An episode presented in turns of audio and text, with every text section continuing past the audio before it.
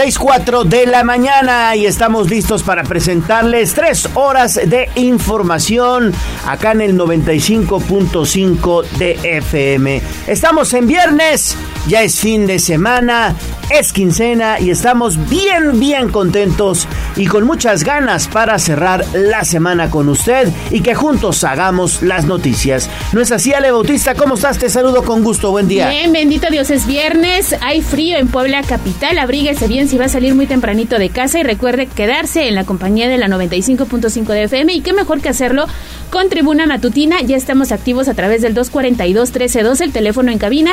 Y recuerde que también puede compartirnos una foto, un mensaje de texto, pero sobre todo un mensaje de voz al 22 23 90 38 10. Ya lo dijo el gallo. Queremos hacer juntos las noticias.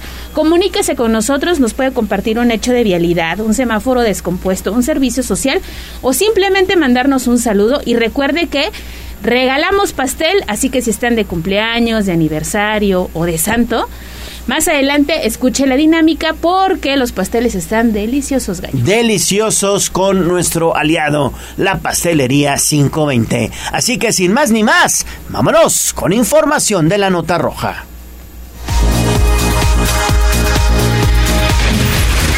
Sitio web código rojo.mx. Y basta ya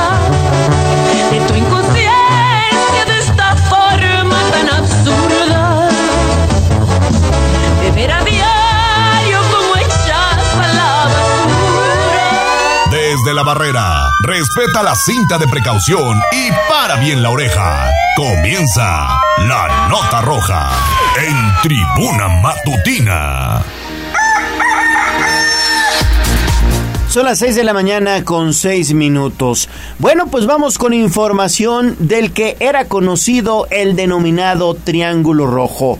Ayer el mandatario estatal, el gobernador Miguel Barbosa, dio a conocer que están ya prácticamente en condiciones de informar que la Secretaría de Seguridad Pública del Estado estará realizando acciones de seguridad en el municipio de Tecamachalco. ¿No es así, Pili? ¿Cómo estás? Te saludo con gusto. Buenos días. Gracias, muy buenos días a ti al auditorio. Bueno, pues así es. Debido a que los incidentes de inseguridad que afectan la población de Tecamachalco han rebasado a la autoridad municipal, el Estado pronto habrá que intervenir con la Policía Estatal, así como con la Guardia Nacional y con el Ejército. Esto lo reveló el gobernador Miguel Barbosa.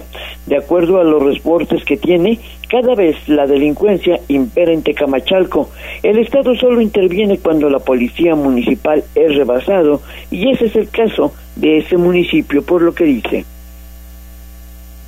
supe de esta manifestación y supe de las expresiones del presidente municipal. Hay que ir a Tecamachalco, ya estamos, ayudar a, a la a que se resuelvan los asuntos de, de seguridad. Sí estamos obligados, pero el primer respondiente se llama autoridad municipal. Cuando el primer respondiente ya no puede, pues tenemos que nosotros hacernos cargo y nos vamos a hacer cargo. Es ya muy, muy fuerte lo que ocurre en esa jurisdicción territorial.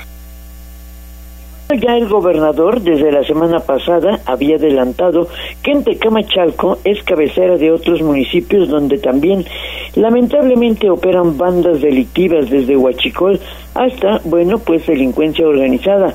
Por eso la necesidad de actuar con, no con un simple operativo, sino con diversas acciones. Esto, pues con el fin de restablecer la seguridad en esa región. El reporte de este tema. Seguimos contigo, Pili, no te vayas de la línea porque habrá operativos de seguridad, esto para los migrantes en su regreso a México y obviamente a Puebla con motivo de pues el 1 y 2 de noviembre. Sí, y esto, bueno, pues de acuerdo, eh, esto es, ya sabes, cada año, pues durante la temporada de muertos, pues una importante cantidad de paisanos que radican en Estados Unidos, bueno, pues regresan a Puebla. Y debido a que los incidentes de, inseguridad y luego de extorsiones que lamentablemente también sufren, bueno, se habrá de desplegar un operativo. Eso ante la proximidad de temporada de fiesta de muertos, que serán, como sabemos, los últimos días de octubre y primeros de noviembre. pero que genera una movilidad social, sobre todo de estos migrantes poblanos que regresan de Estados Unidos a Puebla, por lo que habrá acciones sobre todo de seguridad en carreteras del estado. Así lo anunció ayer el gobernador, pues adelantándose a la temporada. Los paisanos que regresen a sus pueblos deben tener las medidas de seguridad desde su llegada para evitar que sean despojados de sus cargas que traen para sus familias, para evitar los robos que puedan cometer agentes de tránsito o bien de las bandas delictivas. Ese es el reporte de este tema.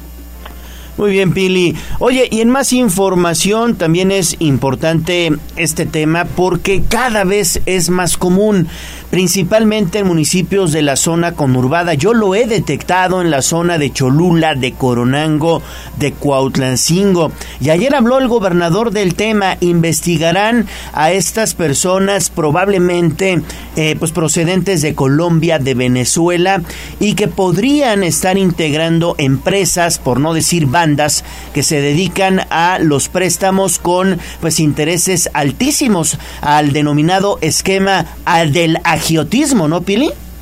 Totalmente. Y bueno, debido a que en las revelaciones de Guacamaya Lakers se dio a conocer que en Puebla, tal vez desde el 2020, se habrían infiltrado falsas empresas colombianas que operan en Puebla y que al parecer pues traían delincuentes para operar robos y hacer o cometer otro tipo de acciones delictivas. Por eso el gobernador Miguel Barbosa ordenó hacer una investigación. Esto es lo que él dijo. Si el gobierno del Estado hubiera tenido esos archivos, hubiéramos detenido a esos delincuentes. La inteligencia se desarrolla para poder tomar decisiones y acciones. He ordenado he ordenado la investigación de las empresas, a ver si tienen domicilio en Puebla, quiénes son sus accionistas, cómo funcionan, qué acciones han tenido. Yo hubiera conocido muchas de esas cosas que han dicho en esos archivos, nosotros los hubiéramos detenido. No sabía nada de eso, nada. Si hubiera sabido, a todos los hubiéramos detenido. Y bueno, así como la policía ha detenido a varios ciudadanos con esa nacionalidad colombiana que bueno, pues lamentablemente han incurrido en delitos y que bueno, algunos han sido detenidos, pero otros al parecer pues están todavía operando aquí en la entidad. Ese es el reporte. Muy bien, Pili, muchísimas gracias. Fíjate que en este en este tema estos eh, probables agiotistas de este sistema que, que, se están implementando ya desde hace muchos meses llegaron a la zona conurbada manejan eh, un, una operación a través de motocicletas. Uh -huh. Van dos en motitos, van dos o en motonetas. Llevan, ya sabes, estas mochilitas así cruzadas como tipo cangurera. Ya llevan la lana. Y van pasando, ellos saben cuál es el perfil de sus víctimas, ¿no? Y van pasando pues con que con la memelera, que con el señor que vende artículos de limpieza, que con eh, el, la persona que tiene su tiendita. Uh -huh. Y obviamente ahorita con crisis económica, pues muchas personas necesitan lana, ¿no? Les ofrecen este tipo de préstamos, pero que al final de cuentas ellos terminan ahorcados muchas veces, sí. que ya no pueden pagar porque son altísimos los intereses que les cobran, pero eso sí, ahí están democráticamente, es todos los días, todos los días cobrándoles, cobrándoles, cobrándoles. Imagínate que alguien esté todos los días cobrándote en tu negocio, o sea, que tú estés chambeando, que estés haciendo las, las picaditas, las memelas, las gorditas y llegue todos los días alguien a cobrarte lo, lo, que lo que este, te prestaron. Llega un momento en que, bueno, sí te aliviana, ¿no? A lo mejor dice, bueno, me voy a alivianar y voy a pagar la deuda que tengo, ¿no? Pero todos los días, todos los días, llega un momento y que ya no te alcanza y que te empiezan a extorsionar y que muchos de ellos llegan terminan a, con tu tranquilidad. a punto de pistola, uh -huh. terminan con tu tranquilidad. Sí, un tema al que ya le está entrando el gobierno del estado y ojalá que la gente que ha sido víctima denuncie, ¿no? Que ese también sería otro aspecto importante. Y continuamos con las noticias, Gallo, porque la Secretaría de Seguridad Pública Estatal confirmó ya la suspensión de estos policías que fueron sorprendidos en un acto de corrupción allá en la autopista Puebla, a la altura del municipio de Esperanza, hay que ser específicos. Y tú tienes los detalles, Daniel, muy buenos días.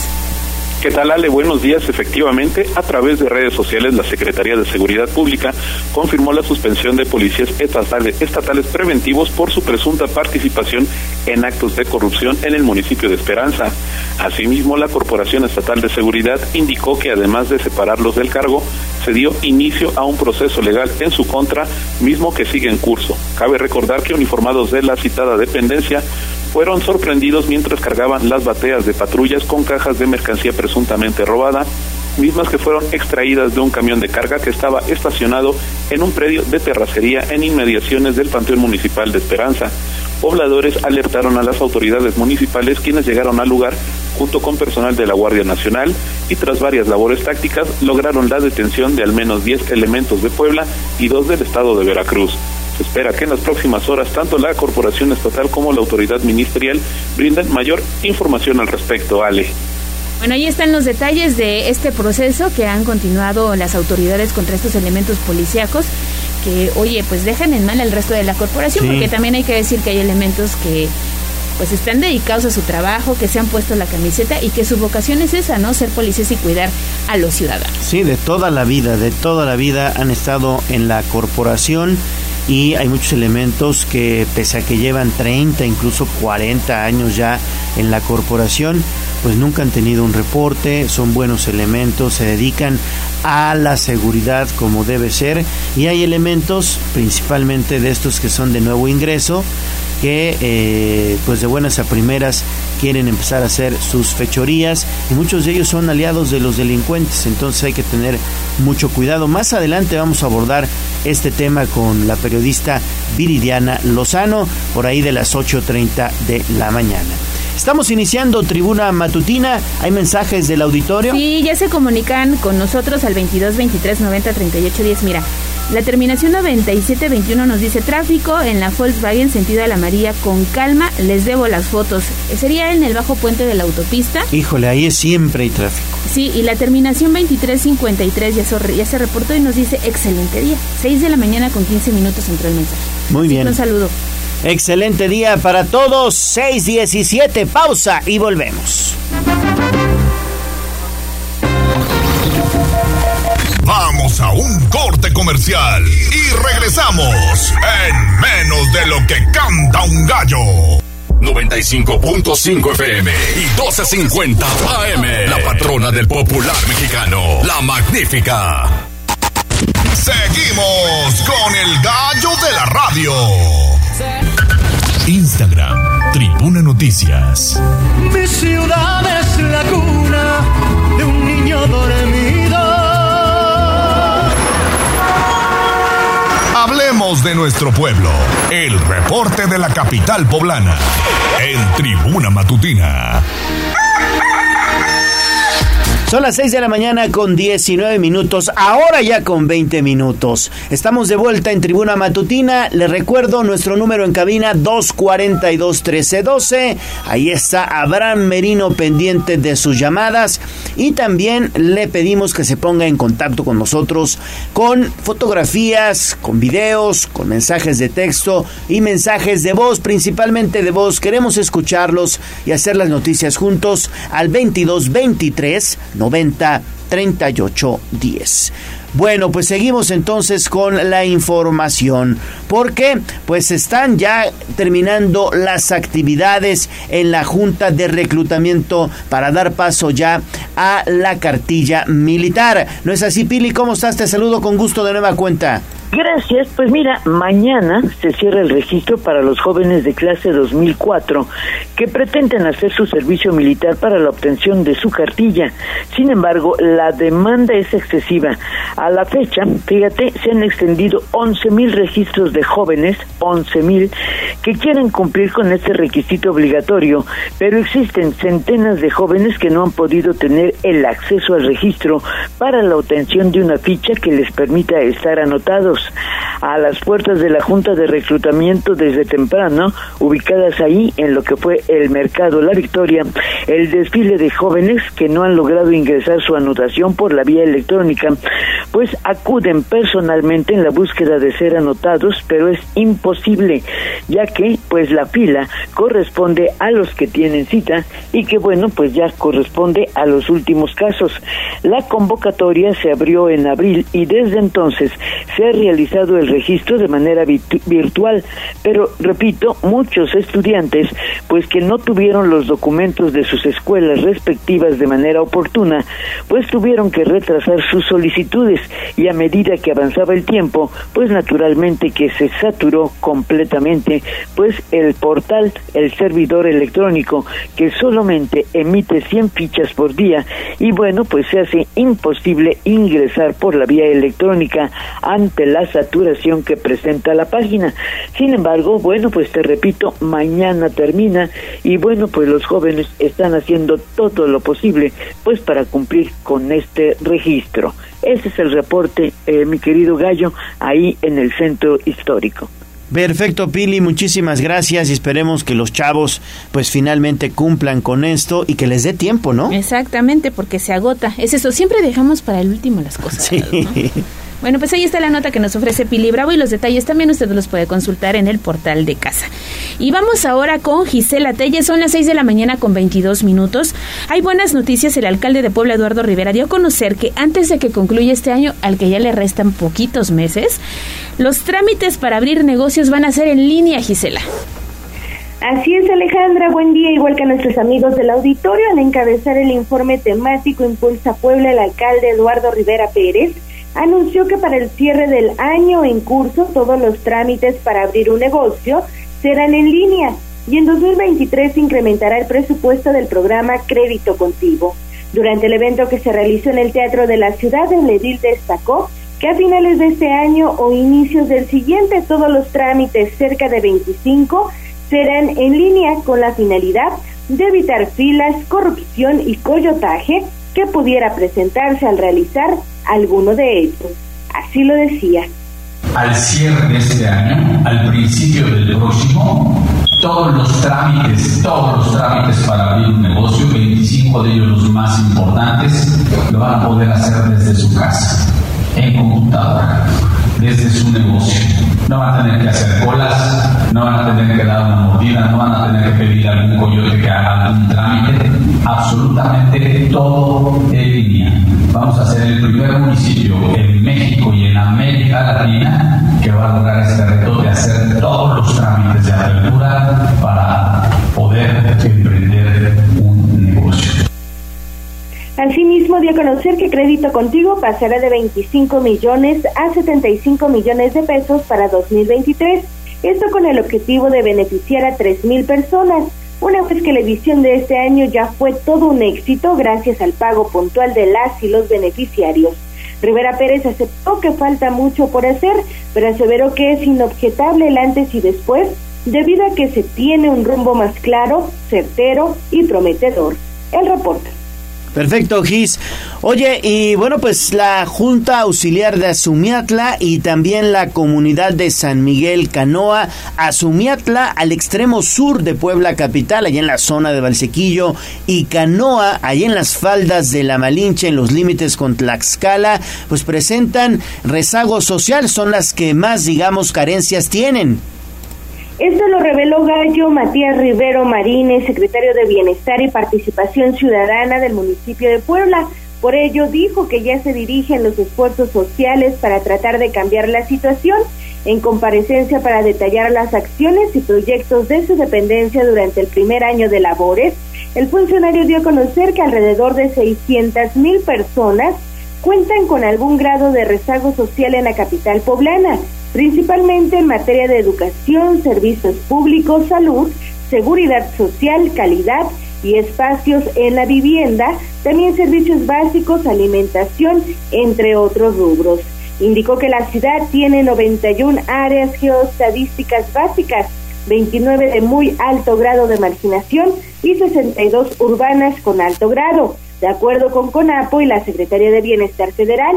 De ahí que en donde se destinan los programas de infraestructura social básica. Esto es parte de lo que mencionaba. Solamente decirles que en Puebla hay pobreza extrema, claro que la hay. Alrededor de 100 mil personas en pobreza extrema y todo un eh, badaje de los tipos de rezago. Entonces, no podemos implementar políticas públicas y no podemos eh, intervenir el tema si no tenemos la radiografía de lo que está pasando en una ciudad capital con más de 1.523 colonias, con más de, eh, bueno, con 30 inspectorías, con más de 70 unidades habitacionales, con más de 1.800 eh, personas. Y eso es lo que acontece en una ciudad contrastante, en una ciudad con 17 juntos auxiliares, Pese a que refirió que técnica y presupuestalmente los municipios están brutalmente acotados para abatir el rezago social, se seguirán apoyando de otras técnicas sociales y comunitarias, mismas que los hacen diferentes a otras secretarías del bienestar, porque afirmó no hacen una fiesta para aventar el recurso, sino para orientarlo en la intervención comunitaria y también la reconstrucción del tejido social. Señaló que prácticamente cerrará calendario con las siguientes obras, principalmente en San Miguel Canoa y San Andrés Azumiatla, en biodigestores para zonas de alta marginación, captadores fluviales, mantenimiento de estancias infantiles, mejoramiento también de espacios públicos, apoyo a productores y emprendedores locales, la aplicación del programa Navidad Feliz en donde entregarán más de 200 cobijas y cursos de cultura cívica y valores. Rivero Marínez adelantó que el Fondo de Infraestructura Social Municipal, el 70% pues ejerció, está comprometido para obras de infraestructura y el 30% a infraestructura básica, es decir, electrificación y drenaje, ya que se está encauzando con la Secretaría de Infraestructura en tres prioridades, zonas de alta marginación, zonas de alta prioridad y también áreas de geoestadísticas básicas. El reporte. Y continuamos contigo, Gis, porque dieron eh, cifras reveladoras que ya con anteriores semanas nos habían adelantado la Secretaría de Igualdad Sustantiva de Género. Siete de cada diez mujeres son violentadas en Puebla Capital, Gis. Así es, Ale, esto lo dio a conocer Karina Romero Alcalá, titular de la Secretaría para la Igualdad Sustantiva de Género del municipio. De ahí que en lo que va de la administración, dijo, ya han atendido principalmente casos físicos, psicológicos y sexuales en un rango de edad de 18 a 40. Durante su comparecencia también para detallar las acciones de su dependencia, señaló que las estadísticas se quedan cortas debido a la pandemia de coronavirus, pues durante sus labores con las féminas corroboró que al menos nueve de cada diez padecen lamentablemente esta situación. Por ello aseguró que se han implementado las estrategias de empoderamiento correspondientes para que salgan del círculo, ya que muchas veces el miedo no permite que se denuncie. Escuchemos. Pero sí les puedo decir, nosotros que estamos en campo, que siete de, siete de esas diez mujeres que, que, que dicen que sufren violencia no son esas siete. Yo les puedo asegurar que por lo menos son nueve de cada diez mujeres. El problema es que las otras dos o las otras tres no lo denunciamos. Y ese es el problema. Que al final nos quedamos un poco cortos por el nivel de justicia que tenemos y tenemos un poco de miedo de saber qué hacer y cómo sacar adelante a nuestras familias a la hora de denunciar. Y esa es nuestra tarea de poder lograr empoderar a tantas mujeres que siguen sufriendo violencia. Precisó que las colonias con mayor índice de violencia son la Margarita, el Centro Histórico, Bosques de San Sebastián, la Guadalupana, así como las 17 juntas auxiliares, entre otras, por lo que se implementaron acciones específicas en prevención de violencia y también empoderamiento. Indicó que a la par cuentan con diferentes áreas que atienden la violencia entre ellas la Dirección de Prevención y Atención de la Violencia de Género, una vez que también instalaron el Sistema Municipal de Diagnóstico y Programa de Prevenir, Atender, Sancionar y Erradicar la Violencia contra las Mujeres. Además dijo que cuentan con un catálogo de talleres que tienen el fin de prevenir y sensibilizar a la sociedad debido a que las cifras son alarmantes. También Romero Alcalá pues dejó en claro que la causa de las mujeres es de todos ya que el objetivo es crear una mejor ciudad a través de los diferentes programas que han implementado, entre ellos el de más de 2.000 mujeres de nueve colonias y el mismo número de juntas auxiliares han sido capacitadas en mecánica automotriz, clases de manejo, educación financiera, elaboración de productos artesanales, entre otros, con una inversión de 130 millones de pesos. La información, Ale. Muchísimas gracias, Gis. Pues ahí está el reporte cifras, la verdad que entristecen, Sí. porque esto se agudizó más a consecuencia de la pandemia, ¿no? Y ahora tenemos estas cifras reveladoras que dieron a conocer el día de ayer. Bueno, pues vamos con más información. Ahora vamos con Pilar Bravo. Regresamos con Pili porque este es otro tema bien interesante. Están tratando de limpiar o sanear de alguna manera el río Atoyac. Este río Atoyac que inicia en eh, Tlaxcala como río Zaguapan y que posteriormente ya llega a Puebla como Atoyac. Dice la Comisión Nacional del Agua que sí hay fondos, que se está destinando dinero para estas acciones, pero que Tlaxcala, el vecino estado, pues hace poco para sanear este afluente. ¿No es así, Pili? Te saludo con gusto de nueva cuenta. Buen día. Gracias, otra vez. Bueno, pues mira, la Comisión Nacional del Agua asegura que sí participa en el saneamiento del río Atoyac. De acuerdo al reporte de Andrés Galván, director de la cuenca del Balsas, al participar en el foro a que convocó CONACYT y la Universidad Iberoamericana para analizar soluciones a la contaminación de este río que comparten Puebla y Tlaxcala. Dijo que ha realizado talleres relacionados con la normatividad en materia de descarga de aguas residuales en coordinación con la Procuraduría Federal de Protección al Ambiente, la Profepa, y dijo que se tiene programada una inversión de 106 millones de pesos para el programa de agua potable, drenaje y alcantarillado. Sin embargo, el funcionario federal pues no dijo eh, eh, de cuándo es esta inversión pero lo que sí señaló es que en el caso de Puebla solo se le destinarían 33.7 millones destinados precisamente para saneamiento. Sin embargo, a Tlaxcala le corresponderían 72 millones y medio. Con estos recursos, dijo, tres tramos de subcolectores, ampliación de alcantarillado sanitario, rehabilitación de una planta de tratamiento y obras de reingeniería, construcción además de 40 sistemas de saneamiento a base de biodigestores y dos proyectos ejecutivos para la construcción de plantas de tratamiento de aguas residuales. Sin embargo, el funcionario federal en su participación en este foro, pues no aclaró si se, estas obras se hacen o si ya se están haciendo en Tlaxcala, porque en Puebla pues todavía no se ve muy claro. Ese es el reporte, mi querido Gay. Bueno, pues ojalá, ojalá y en Tlaxcala también se pongan las pilas para poco a poco ir saneando este río Zaguapan en el caso de Tlaxcala, ¿no, Billy? Sí, porque pues ahí empieza, ¿no? Y de nada sirve que Puebla pues esté haciendo mucho, ¿no? Sobre todo en este último año pues ha- lleva ya como, yo creo que ya como 20 sanciones y clausuras a Sí. empresas que bueno pues tiran las, las aguas residuales al río, ¿no?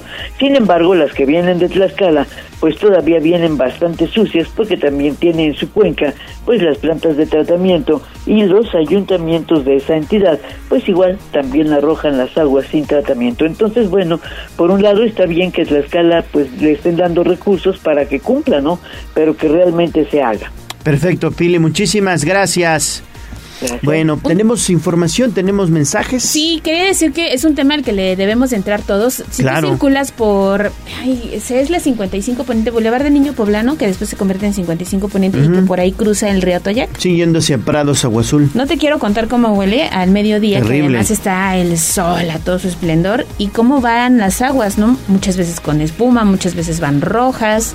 En fin, se ha convertido en un problema en el que también como ciudadanos debemos entrarle, porque si bien las grandes empresas contaminan, mucha gente va y deja escombro, arroja basura, así que hay que cuidarlo, porque de verdad que, que urge meterle sí a los temas de medio ambiente. Sí, totalmente de acuerdo. Mira, Juan Merino ya se reporta. Ay, saludos, Juan. Y nos dice, no sirvan los semáforos en Periférico Ecológico y Valsequillo y tampoco en Circuito Juan Pablo II a la altura del, este, la 10, no, es Boulevard Valsequillo, Valsequillo y Circuito Juan Pablo II Ya le pasamos este aviso a David Becerra que anda patrullando las calles de la ciudad y más adelante tendremos el reporte porque seguramente ya incrementa la carga vehicular, pasa ruta, ya los chiquillos empiezan a listarse para ir a la escuela y eso se va a convertir en un caos. Así que gracias Juan y en un momento atendemos a través de David que ya está muy atento a sus reportes. Bueno, son las 6.36 de la mañana. Vamos a pausa y regresamos con mucho más información. Vamos a un corte comercial y regresamos en menos de lo que canta un gallo. 95.5 FM y 12.50 AM. La patrona del popular mexicano, la magnífica. Seguimos con el gallo de la radio. Leemos tus mensajes en WhatsApp, en La Voz de los Poblanos, 22 23 90 38 10.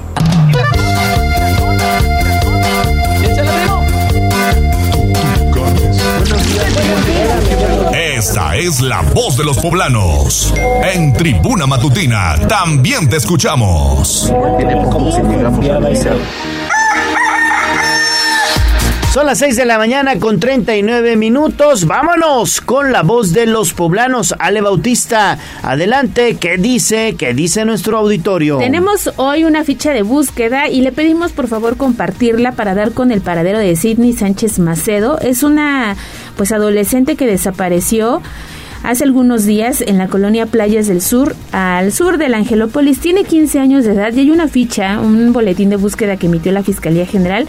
Así que por favor ayúdenos. Fue vista por última vez el pasado 10 de octubre. Después de una discusión con su mamá, salió de su domicilio.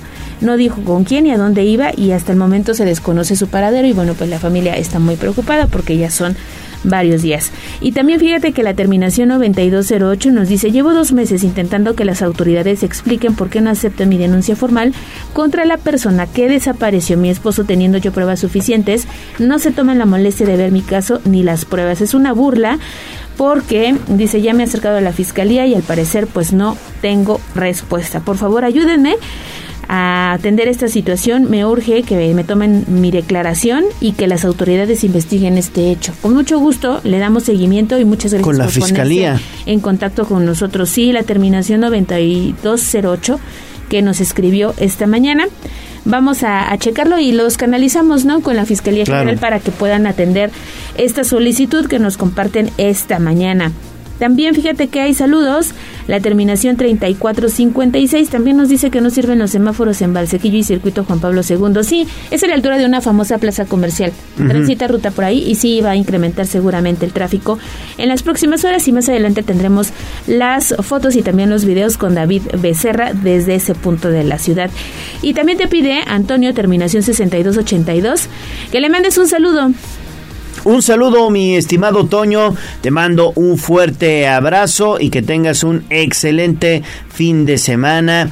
Y sobre todo, no dejes de escuchar la patrona de la radio y tribuna matutina. Y hay otro reporte, dice, el día de ayer dos agentes de tránsito del municipio de Puebla infraccionaron a varios vehículos estacionados sobre la 41 Poniente entre 3 Sur y 16 de septiembre.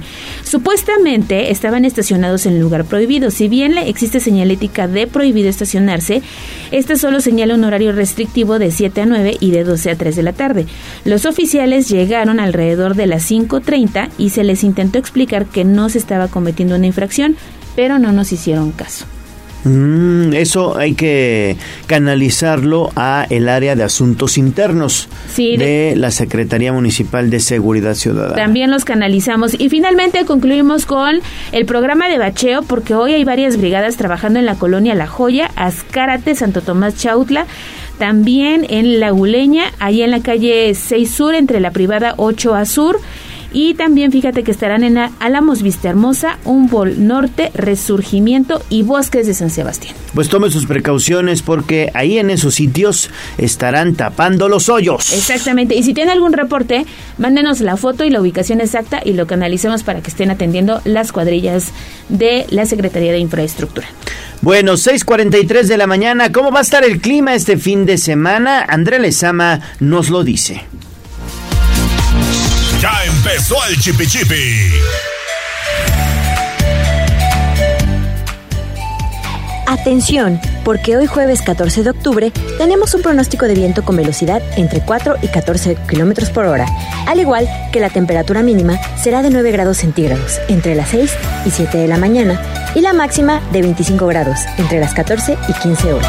En Tribuna Vigila te recomendamos el uso de ropa abrigable por la mañana y por la tarde el uso de bloqueador solar, pues espera un clima mayormente soleado.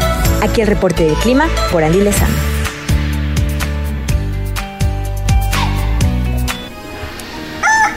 Son las 6:43 de la mañana. De cualquier manera, pues en la Sierra Norte de Puebla ha estado lloviendo debido a estos ciclones tropicales. Primero pues fue Julia, después Carl.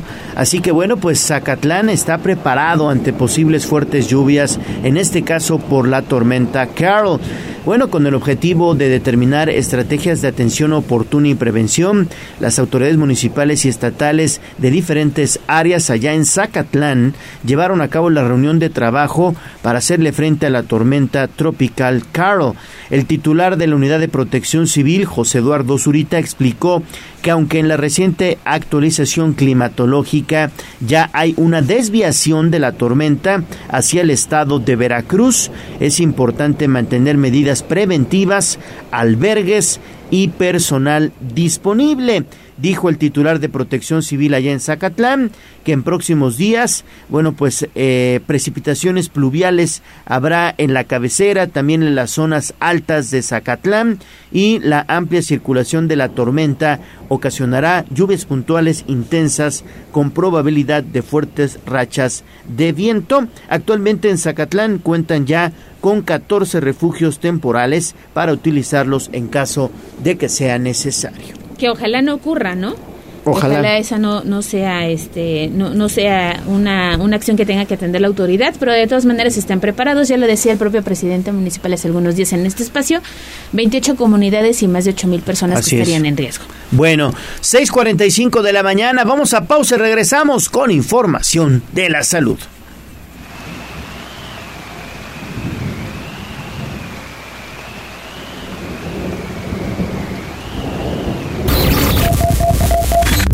a un corte comercial y regresamos en menos de lo que canta un gallo. Las y los diputados aprobamos que proceda la prisión preventiva oficiosa para casos de feminicidio y feminicidio en grado de tentativa, para que quienes cometan estos delitos no accedan a libertad condicionada o anticipada ni la sustitución de la pena, que será de 40 a 60 años de cárcel. Legislamos para que ningún agresor goce de impunidad y las víctimas y sus familias accedan a la reparación del daño. Cámara de Diputados, Legislatura de la Paridad, la Inclusión y la Diversidad. La COFE se trabaja para que elijas entre mayores opciones los bienes y servicios que más se ajustan a tus necesidades. Yo compro el café de la mañana con el señor de la esquina. Es barato y lo prepara como me gusta. A mí me gusta mi café de la cafetería de cadena. No importa dónde lo compre, siempre encuentro mi favorito. Yo prefiero el café recién molido que preparan en la cafetería de especialidad. La calidad es mejor. Con competencia, tú eliges. Más competencia para un México fuerte. Comisión Federal de Competencia Económica. Visita cofese.mx. 95.5 FM y 12.50 AM. La patrona del popular mexicano, la magnífica. Seguimos con el gallo de la radio.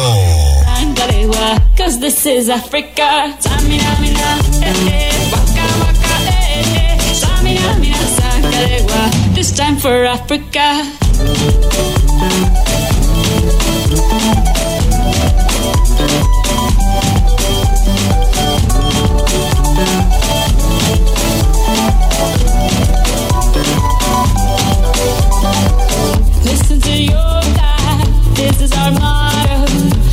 To shine. Don't wait in line y vamos por todo. People are raising their expectations. Go on and feed them. This is your moment, no hesitation. Today's your day. I feel it. You pave the way. Believe it. If you get down, get up. Oh, oh. When you get down, get up. Hey, hey. This time for Africa. Tamina, mina, hey, hey. Waka, waka, hey. Tribuna Noticias. Me siento muy contento, me siento muy feliz. Los que vamos a morir te saludan. Nuestros consejos de salud en el dispensario. En Tribuna Matutina. 6 de la mañana con 48 minutos. Javier Ale Bautista, amables radioescuchas. Hoy es Día Mundial del Huevo. Y este es un alimento con muchas eh, propiedades. Eh, más allá del el exceso, digamos, del el huevo, si nosotros lo consumimos con moderación, puede traer buenos resultados a nuestra salud y a nuestro organismo. ¿No es así? Sí, fíjate que ahora la moda, porque entonces ya sabes que vamos a, adaptándonos, ya en el súper te venden eh, las puras claras, ¿no? Sí. Ya no, porque entonces mucha gente dice, no, es que la- la- lo que hace daño es la yema. La Entonces hay yema. que comprar las claras, ¿no? Para no desperdiciar, porque también ese es otro asunto. Mucha gente pues, va separando y a dónde va a parar esa yema, ¿no?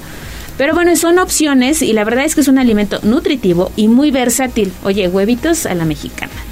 Huevitos en salsa, ¿no? Huevitos con tocino, huevitos con jamón, Ay, huevitos con, con machaca, chilaquiles, huevitos con chilaquil. Ayer En desayuné, con ayer desayuné unos chilaquiles mixtos con un huevo estrellado y un trozo de cecina. Ah, mira, se no, dio. no, no. Tenía hambre. y fíjate, Alicia, que es nuestra proveedora de memelas, vamos a hacerle promoción, hace unos huevos que los conocen como monederos. Entonces ella hace la tortilla Ajá. y ves que la tortilla tiene una capita muy delgada. Sí. La abre con mucho cuidado, pone el huevo, lo vuelve a poner en el comal y con ese calorcito pues se cocina, ¿no? Ajá. Lo baña en salsa, le pone quesito y dicen que sabe muy rico. Yo quiero ese. Vamos a ir a probar. Vamos a ir a probar. Ya, mira aquí. Sí, Vamos a ir a probar. sí, sí, sí. Bueno, pues bueno, vamos a escuchar a Andrea Lezama, quien, bueno, pues tiene esta, este reportaje especial en torno al Día Mundial del Huevo y sus propiedades. Escuchemos. El Día Mundial del Huevo se celebra cada segundo viernes del mes de octubre en distintos países. Puebla ocupa el segundo lugar a nivel nacional con 475.260 kilos anuales, mismos que son exportados a otras regiones y estados. Cabe mencionar que el municipio de Tehuacán cuenta con una producción de aproximadamente 95% a nivel estado, pues estas empresas avícolas han tenido tanto éxito que se han posicionado en los primeros lugares de importación y exportación de huevo, situación que ha generado el aumento de empleos. Pues, pues son amas de casa para la comida. Pocos veo que sean para estudiantes que vienen y se llevan huevo. Bueno, ahorita acá manejamos tres, el extra, que es el que viene más grande y puede traer doble yema, el normal, que es el medianito, y el huevo sucio es el que viene sucio del cascarón. Sí, de hecho, pues la, la gente a lo mejor si antes se llevaba un kilo, pues ahorita ya está comprando un mes, pero sí se lo llevan porque pues es más económico que un kilo de carne o no sé, dependiendo de... sea, se adapta mucho para hacer muchas comidas y pues es algo que rinde. Entonces, a veces sí, por temporada se sube mucho. Entonces, a lo mejor ahorita en Día de Muertos sí llega a subir otro poquito. Algunas razones para consumir huevos son, tienen vitaminas y minerales, los cuales contribuyen al bienestar físico, previene afecciones visuales, ayuda a combatir el sobrepeso, optimiza el desarrollo del cerebro del feto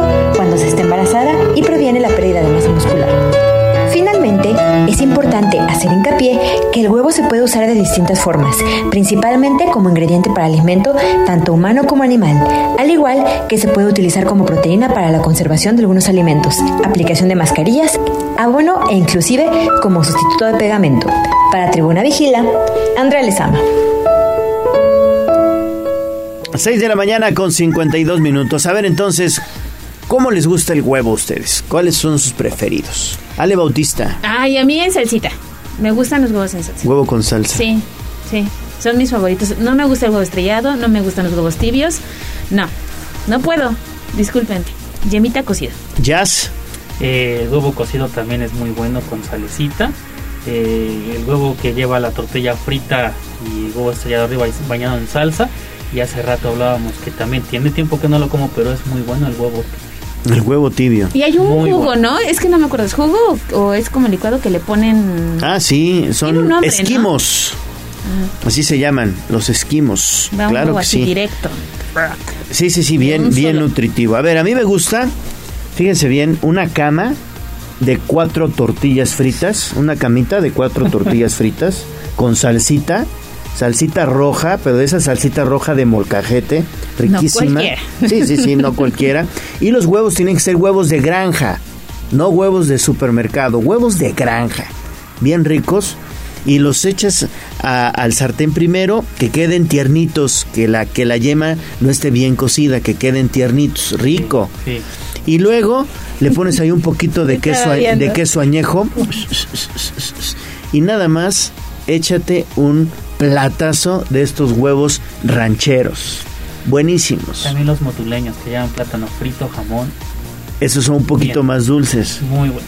Bueno, pues ya tenemos hambre. No, no sé. No sé, esos no se me antojan. Como que esa combinación de platanitos, pero habrá que probarlo.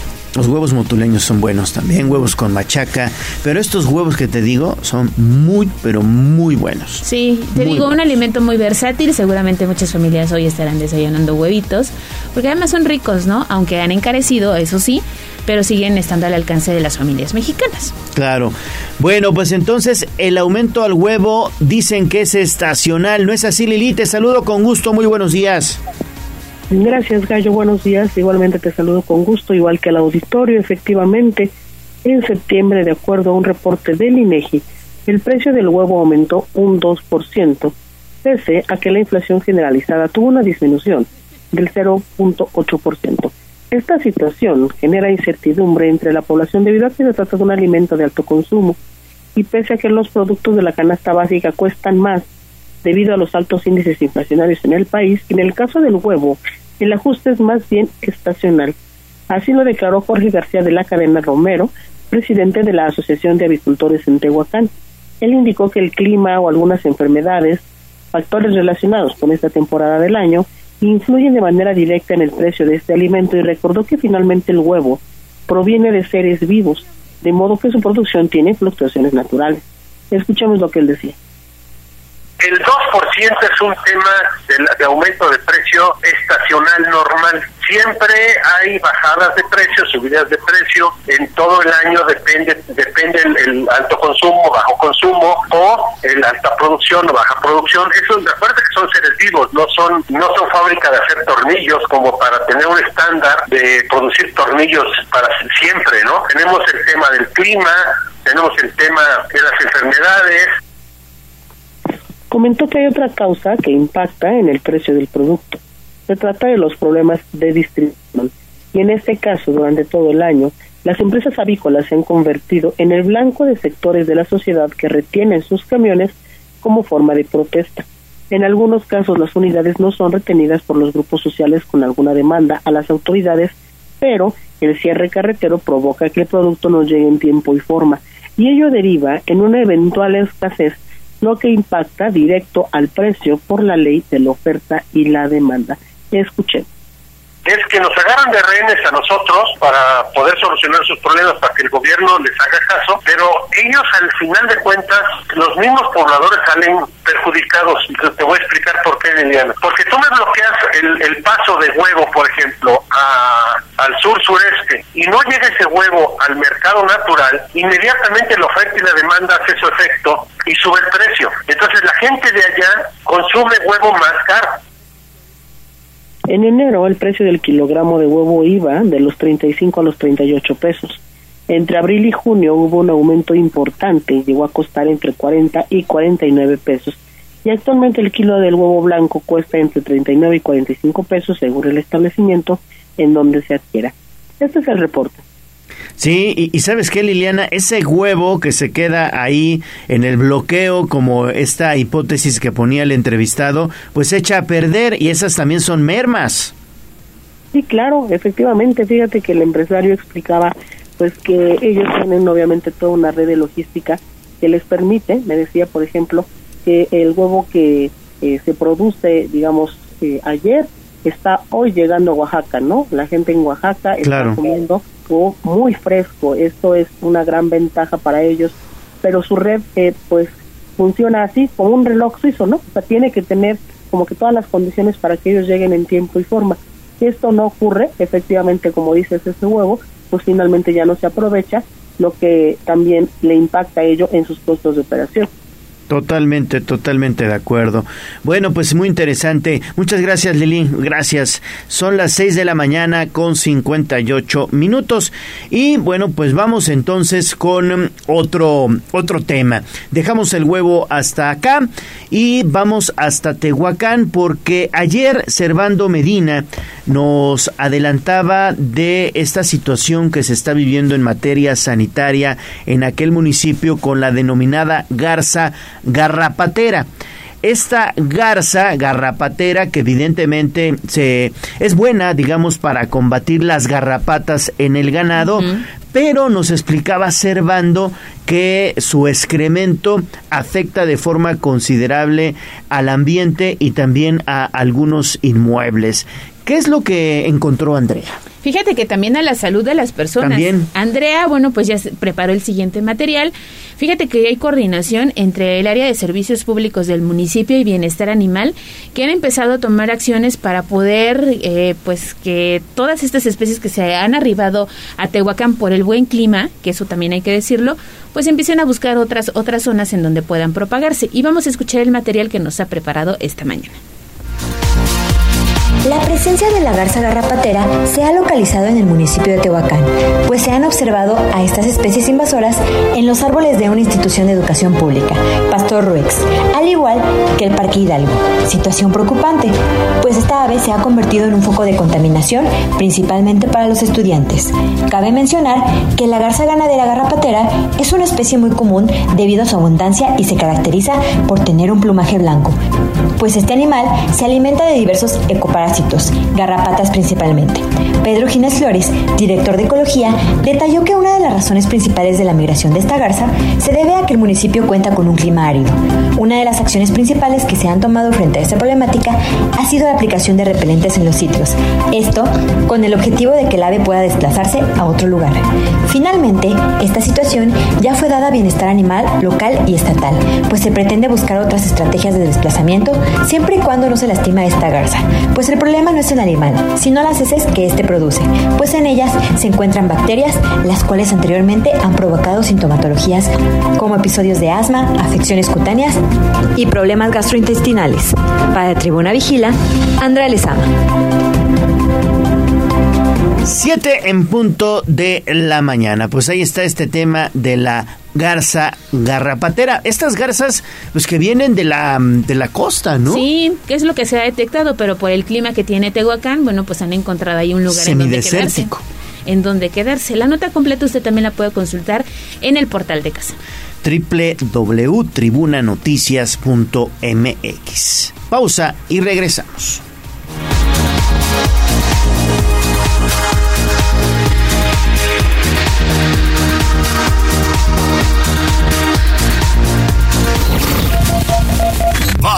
Un corte comercial y regresamos en menos de lo que canta un gallo. Esta es XHZT 95.5 FM y XEZT 1250 AM. La magnífica, la patrona de la radio. Una estación de tribuna comunicación. Fuerza en medio. Seguimos con el gallo de la radio. Leemos tus mensajes en WhatsApp, en La Voz de los Poblanos, 22 23 90 38 10.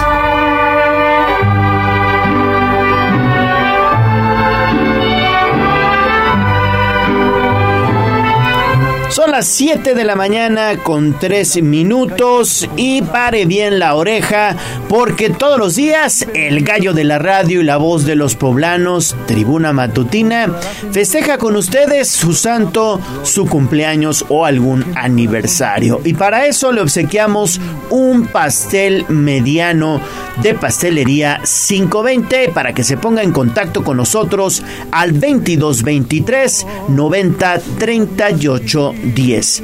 Hoy, hoy a quién felicitamos. Fíjate que hoy es el santo de quienes llevan el nombre de Justo y también de Calixto. Justo y Calixto.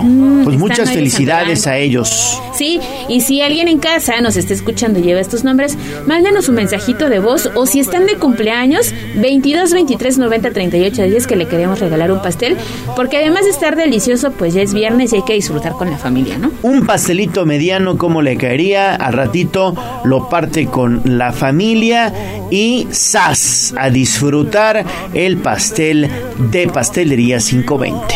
Así es, comuníquese con nosotros y recuerde que todos los días en este espacio estamos regalando un pastel, no únicamente hoy por ser viernes. No, no, no, todos los días festejamos con ustedes, son cinco sucursales en Puebla y dos en Tlaxcala. Pastelería 520 le obsequia un pastel mediano para que celebre su santo o su cumpleaños. Pastelería 520 es la tradición de una nueva generación. Puede encontrarnos en 520.mx. Ahora sí, señor sereno, le agradezco su favor. Sitio web, tribunanoticias.mx.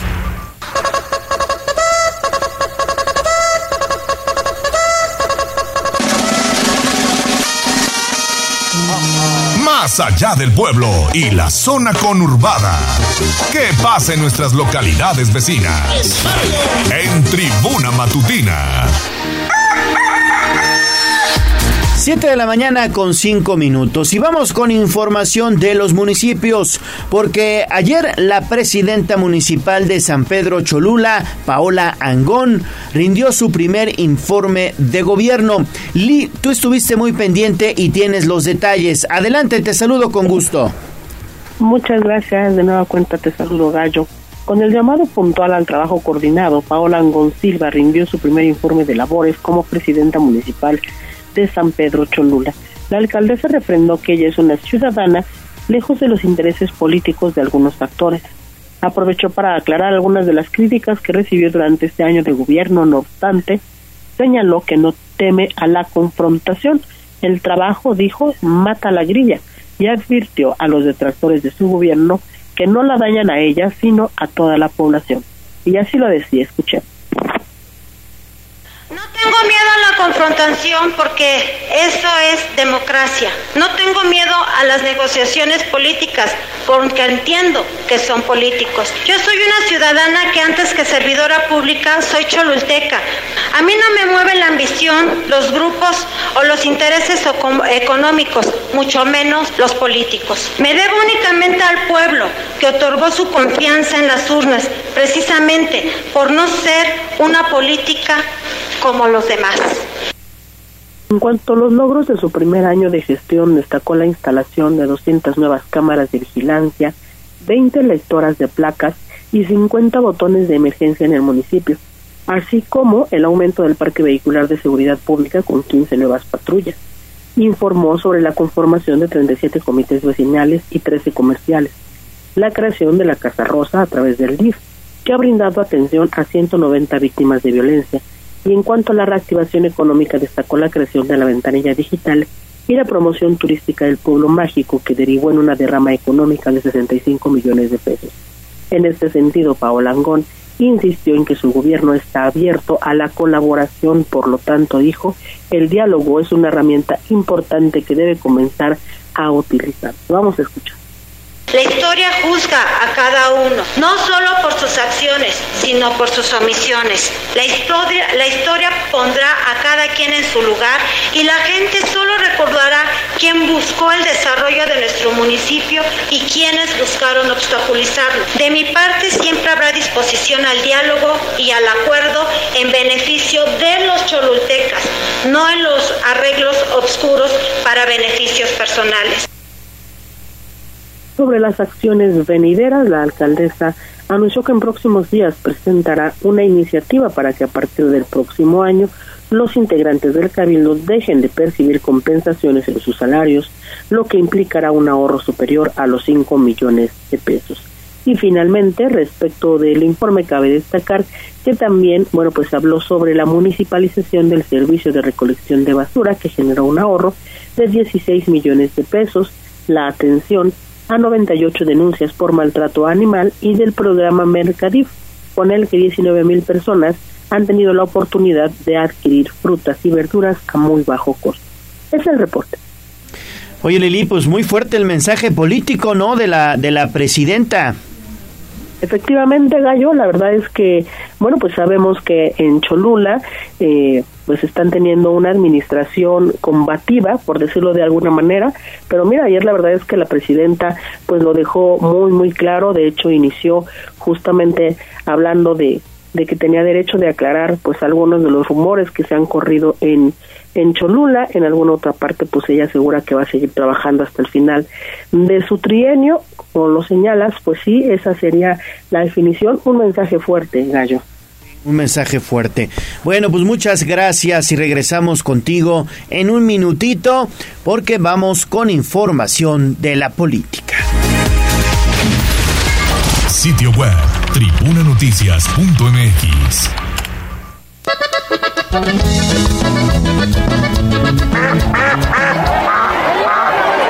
decreta un receso hasta que se restablezca el. No te hagas pato. Vamos con información de la política. En Tribuna Matutina. Son las 7 de la mañana con 10 minutos. Y bueno, ayer hubo sesión en el Congreso del Estado y los diputados exhortaron a que se realice un diagnóstico sobre la trata de personas aquí en Puebla, Lili. Tú tienes los detalles, adelante. Gracias. Efectivamente, diputados integrantes de la Comisión de Procuración y Administración de Justicia dieron un paso adelante en la lucha contra la trata de personas al aprobar un exhorto para que en Puebla se realice un diagnóstico integral sobre la comisión de este delito. El exhorto estará dirigido a la Comisión Interinstitucional para la Prevención y Erradicación de los Delitos de Trata de Personas del Gobierno de Puebla, el objetivo es garantizar una información clara y precisa sobre la situación actual en la entidad respecto de este fenómeno. Y una vez que se cuente con dicha información, los legisladores contarán también con el contexto que les permita desarrollar y reforzar las políticas públicas para combatir la trata de personas en el estado de Puebla. Vamos a escuchar parte de lo que se vivió ayer en esta sesión el cual se exhorta respetuosamente a la Comisión Interinstitucional para la Prevención y Erradicación de los Delitos de Trata de Personas y para la protección y asistencia de sus víctimas a realizar un diagnóstico sobre la situación de la trata de personas en el Estado, a efecto de garantizar una información clara y precisa sobre la situación actual que permita desarrollar y reforzar las políticas públicas para combatir la trata de personas en el Estado de Puebla y en su caso aprobación.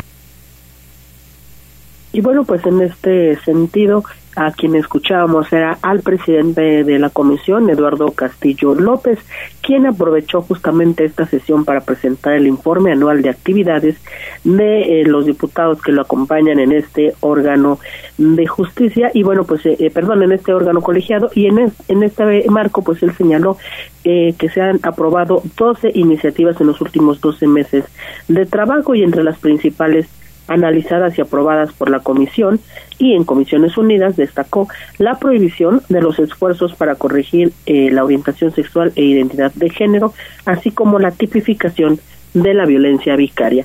Es el reporte. Oye Lili, pero hubo más en el Congreso del Estado. Los diputados también aprobaron estas reformas a la ley del notariado. Efectivamente, Ale, bueno, pues nosotros sabemos que este proceso ya se había iniciado justamente en la legislatura local y bueno, pues con el objetivo de fortalecer la función notarial, que los ciudadanos tengan acceso más ágil a los servicios, además de evitar las malas prácticas en la obtención pues de los diferentes trámites que se realizan en una notaría, fue que efectivamente pues esta eh, este día, eh, perdón, en esta sesión se realizaron las reformas justamente a la ley del notariado. Estos son los principios justamente que van a regir ahora esta legislación que, eh, bueno, pues originalmente fue propuesta por el Ejecutivo del Estado y aprobada este jueves por el Pleno de la 61 legislatura en el Congreso del Estado. La diputada Mónica Silva Ruiz, presidenta de la Comisión de Gobernación y Puntos Constitucionales, detalló que se realizaron reformas a 28 artículos y se adicionaron cuatro a la ley del notariado. Ella destacó que uno de los principales cambios es la incorporación del principio de inmediación el cual implica la presencia indispensable y permanente de la persona notaria durante la celebración de todos los actos que implique el ejercicio de su fe pública. Además, se considera la figura del notario auxiliar y la de notario suplente para que los ciudadanos tengan acceso continuo a otros servicios. Pero vamos a escuchar lo que ella decía. La Comisión de Gobernación y Puntos Constitucionales presenta ante esta soberanía el dictamen para reformar 28 artículos y adicionar cuatro más de la Ley de Notariado del Estado de Puebla. Ello como resultado del ejercicio plural al interior de la comisión, pues las y los integrantes llevamos a cabo un análisis colegiado de la iniciativa que envió el señor gobernador constitucional del Estado, resolviendo dudas, poniendo sobre la mesa propuestas y enriqueciendo en todo momento la elaboración del dictamen, privilegiando el logro de consensos en favor de la ciudadanía la legisladora destacó que con las reformas se garantiza el acceso a los trámites, pues se tendrán las notarías necesarias en función de la cantidad de habitantes y esto permitirá un servicio más accesible y cercano. También una mayor oferta para la población respecto de los honorarios por los procesos que llevan a cabo los fedatarios. En el dictamen se estableció también la prohibición de que los notarios ejercen sus funciones fuera del distrito judicial, aunque sí podrán dar fe de los actos que se refieran a otro lugar. Y bueno, para garantizar los servicios notariales, las reformas consideran también la obligatoriedad de capacitación permanente y constante, no solo de los titulares y aspirantes, sino también de los notarios auxiliares y suplentes. Este es el reporte. Perfecto, perfecto, Lili, y nos quedamos contigo porque ayer también en el Congreso del Estado eh, pues hubo reformas o aprobaron, mejor dicho, concesiones del Ayuntamiento de Puebla. Esto lo dieron a conocer pues los propios diputados. Quien subió a tribuna fue el presidente justamente de la Comisión de Hacienda, Jorge Estefan Chidiac. Se trata de eh, para los servicios, principalmente de recolección de basura y también del relleno sanitario. Son tres concesiones, Lili.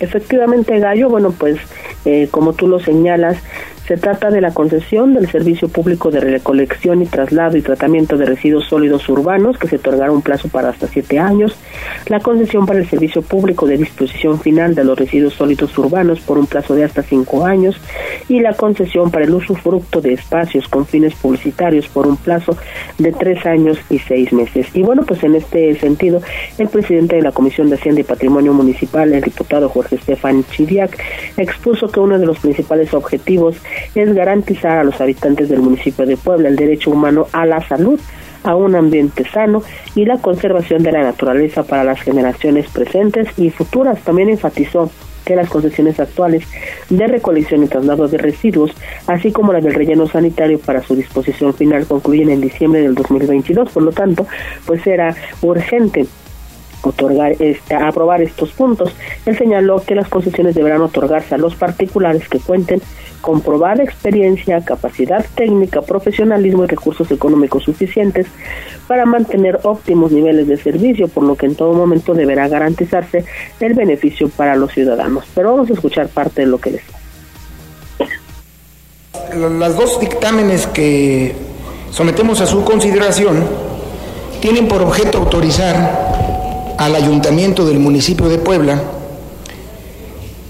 para otorgar la concesión de servicio público de recolección, traslado y tratamiento de residuos sólidos urbanos generados en el municipio de Puebla por un plazo de hasta siete años, así como autorización para otorgar la concesión del servicio público de disposición final de los residuos sólidos urbanos generados en el municipio de Puebla tras la aprobación de estas concesiones, el legislativo en Puebla, pues pretende la mejora del servicio, entre otros aspectos, garantizar la cobertura del 100% en los servicios de limpia para Puebla Capital, instalar nuevos botes papeleros, realizar el tratamiento de residuos y lograr su aprovechamiento, implementar estrategias y acciones para disminuir el volumen de residuos que llegan al relleno sanitario, así como mejorar las condiciones de este. Finalmente, comentarte que los diputados, bueno, pues en general hicieron el compromiso de que estarán pendientes de que el Ayuntamiento Puebla no cumpla con estas disposiciones. Es el reporte. Muchas gracias. Tenemos un, un, reporte de última hora y vamos a estar haciendo enlace con David Becerra porque todavía tiene más información, pero nos quedamos precisamente con Liliana Tecpaneca. Hay una propuesta de la Canaco para implementar el transporte público de medianoche, Lili. Efectivamente, Ale, fíjate que Puebla podría contar con un horario nocturno para la circulación de algunas rutas de transporte público. El servicio beneficiaría sobre todo a trabajadores de hoteles, restaurantes y de la industria que salen de sus centros de trabajo a altas horas de la noche e incluso de madrugada. Esto lo señaló Marco Antonio Prósper y Calderón, presidente de la Cámara Nacional de Comercio en Puebla.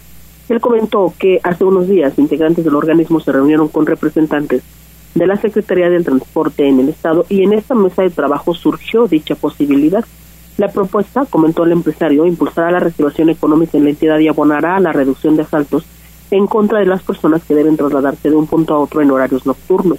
Ciudades como León, Guadalajara y Mérida cuentan ya con este servicio y sus resultados han sido excelentes. Vamos a escuchar son tres ejemplos de, municipios donde ya lo tienen, funciona y funciona muy bien, es benéfico para el, el, el prestador del servicio, del transporte y también obviamente para los negocios y comercios y sobre todo aquí al que beneficiamos es, como te digo, a los usuarios, a nuestro personal, a nuestros colaboradores, a nuestros trabajadores que tengan un, un, un, un transporte digno, seguro por lo pronto, el empresario dijo que se externó la necesidad de que las rutas de transporte operen hasta las 10 de la noche como mínimo, pues muchas de ellas no circulan después de las 9 y ello provoca que los comercios deban cerrar sus puertas más temprano.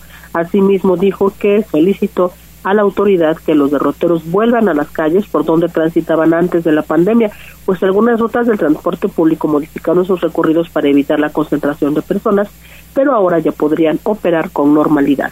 El reporte. Muy bien, Lili, muchísimas gracias. Y vamos de inmediato con David Becerra. ¿Qué hay, David? ¿Qué te encontraste? Adelante, buen día. Mi querido Gallo, tremendo accidente en las inmediaciones, bueno, sobre el Boulevard Vicente Suárez, en las inmediaciones de la zona militar. Y es que un par de motociclistas que venían en una precisamente motocicleta les hicieron un corte de circulación golpeando la parte de enfrente de esta motocicleta y haciéndolos volar literalmente. La cuestión lamentable aquí es que el conductor de la motocicleta no traía casco y eh, su cabeza azotó prácticamente contra la cinta asfáltica no se lesionó de gravedad, bueno, sí se lesionó de gravedad, sin embargo no perdió la conciencia, por lo que estaba parado aquí en esta zona ya confundido, eh, confundido sobre todo, esperando la ambulancia, pidiendo que lo llevaran a casa. Eh, una situación lamentable, Gallo, y esto no traer casco, por no traer casco. De hecho, incluso hay una mancha de sangre donde su cabeza pues eh, azotó. Y, bueno, ya ha llegado la ambulancia después de 40 minutos de aquí de estar esperando el, el, chico adolorido de aproximadamente 30 años de edad. Se dice que son cadetes y que se dirigían precisamente a la academia. Pero bueno, este bulevar tiene muchas curvas, muchas pendientes y hay zonas donde está muy oscuro. Sumado a los vehículos que pasan a toda velocidad, pues les hicieron este corte de circulación y volaron prácticamente. Posterior a esto, después de que el accidente y como estaba la motocicleta tirada precisamente sobre la cinta asfáltica, un par de vehículos, tres o cuatro a lo mejor, se vieron involucrados en una carambola en donde solo se vieron daños materiales, eh, golpes y golpes lamineros, gallo, pero así la situación en esta zona.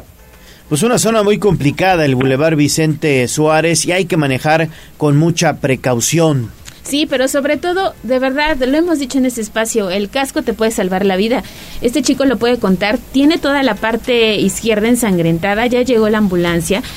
Creo que va hasta como un poco pues sí va este, desorientado, desorientado, completamente. Y fíjate que el día de ayer un usuario en TikTok subió un video documentó cómo derrapó en Boulevard Atlixco a la altura de Avenida Las Torres.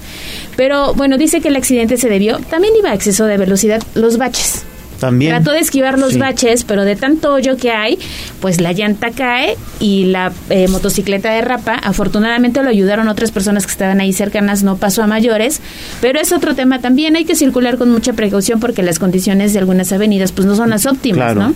Bueno, pues muchas gracias, David, y sigue tu camino. dime. Nada más para, para recalcar, precisamente les comentaba que eran dos las personas que viajaban sobre esta moto. Eh, el otro acompañante sí traía casco y bueno, está prácticamente intacto, solamente con raspones, pues sí, en su pierna.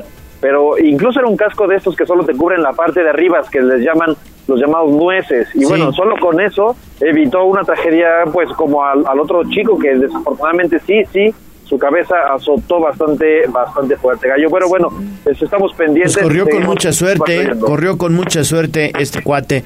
Gracias, David. 724, pausa y regresamos. comercial y regresamos en menos de lo que canta un gallo.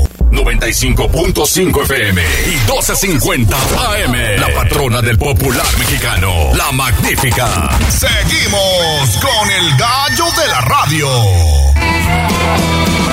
Sé que volverás el día en que ella te haga trizas sin almohadas para llorar.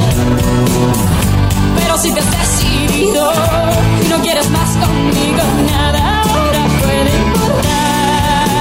Porque sin ti el mundo ya me da igual. Si te vas, si te vas, si te marchas, que siempre se hace gris. Si te vas, si te vas, ya no tienes que venir por mí. Si Twitter, arroba tribuna vigila. Y esta va para todas aquellas que son como una chica que yo conozco. Corral. La entrevista sin tapujos. En tribuna matutina. Son las 7 de la mañana con 26 minutos y es un gusto saludar en la línea telefónica de Tribuna Matutina a la presidenta municipal de San Martín Texmelucan, Norma Layón. Presidenta, qué gusto saludarte, muy buenos días.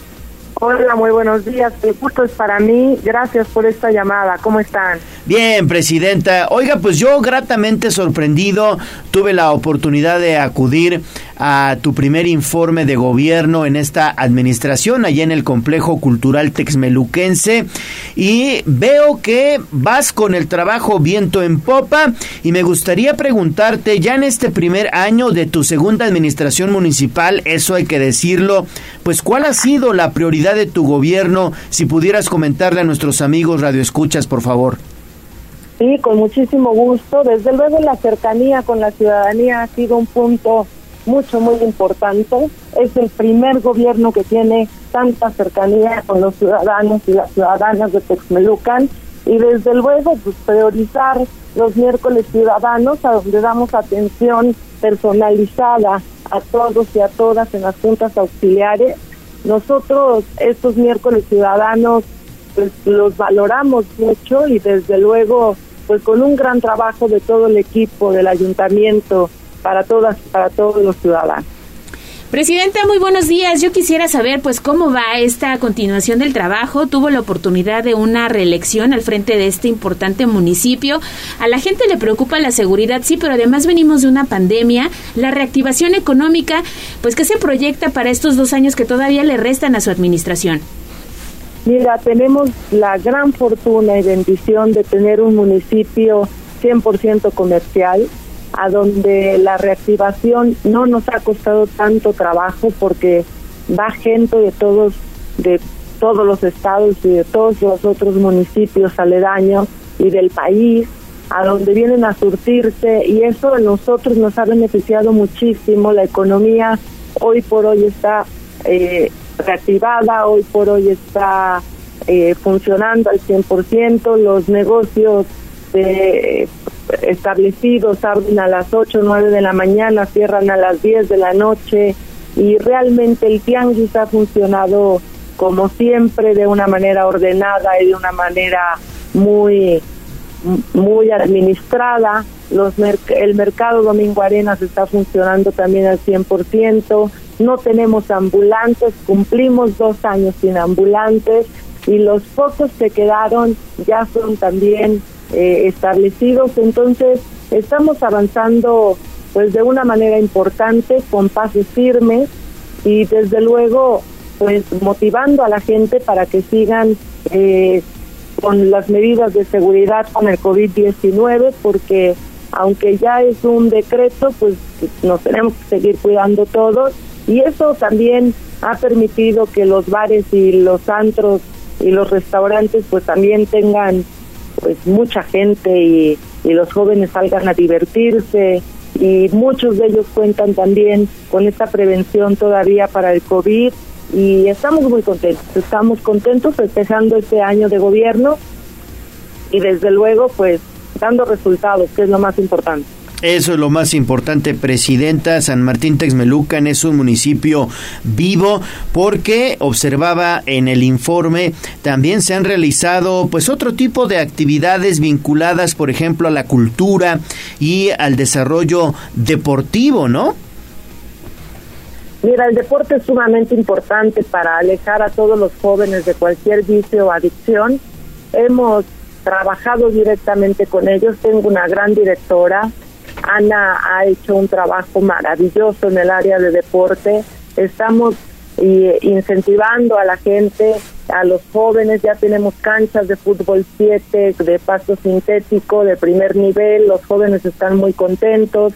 Tenemos uno de los tres gimnasios de box en San Martín eh, y tenemos torneos de box hoy en día. Están pues obviamente las ligas de fútbol, de básquetbol y de béisbol y bueno, vamos muy bien en esa parte. Estamos trabajando todo el tiempo en alianza con el gobierno del estado, con Yadira Lira del INPODE, donde estamos haciendo carreras. San Martín siempre ha sido sede de muchos eventos y hemos tenido mucha gente que nos visita. Más de dos mil corredores han visitado San Martín Texmelucan y también los texmeluquenses los ayudamos a que vayan a otros estados a competir y tenemos también mucho talento, mucha capacidad y muchas medallas hoy en día en el municipio, que eso también nos tiene muy orgullosos. Sin duda, Presidenta. Y también otro aspecto importante que no hay que dejar de lado es el bienestar social. Hay un proyecto denominado Doctor Vagón que lleva servicios médicos, además tienen un cine, hacen recorridos por varias poblaciones de México y San Martín precisamente ha sido uno de los que ha sido visitado por este esquema, ¿no?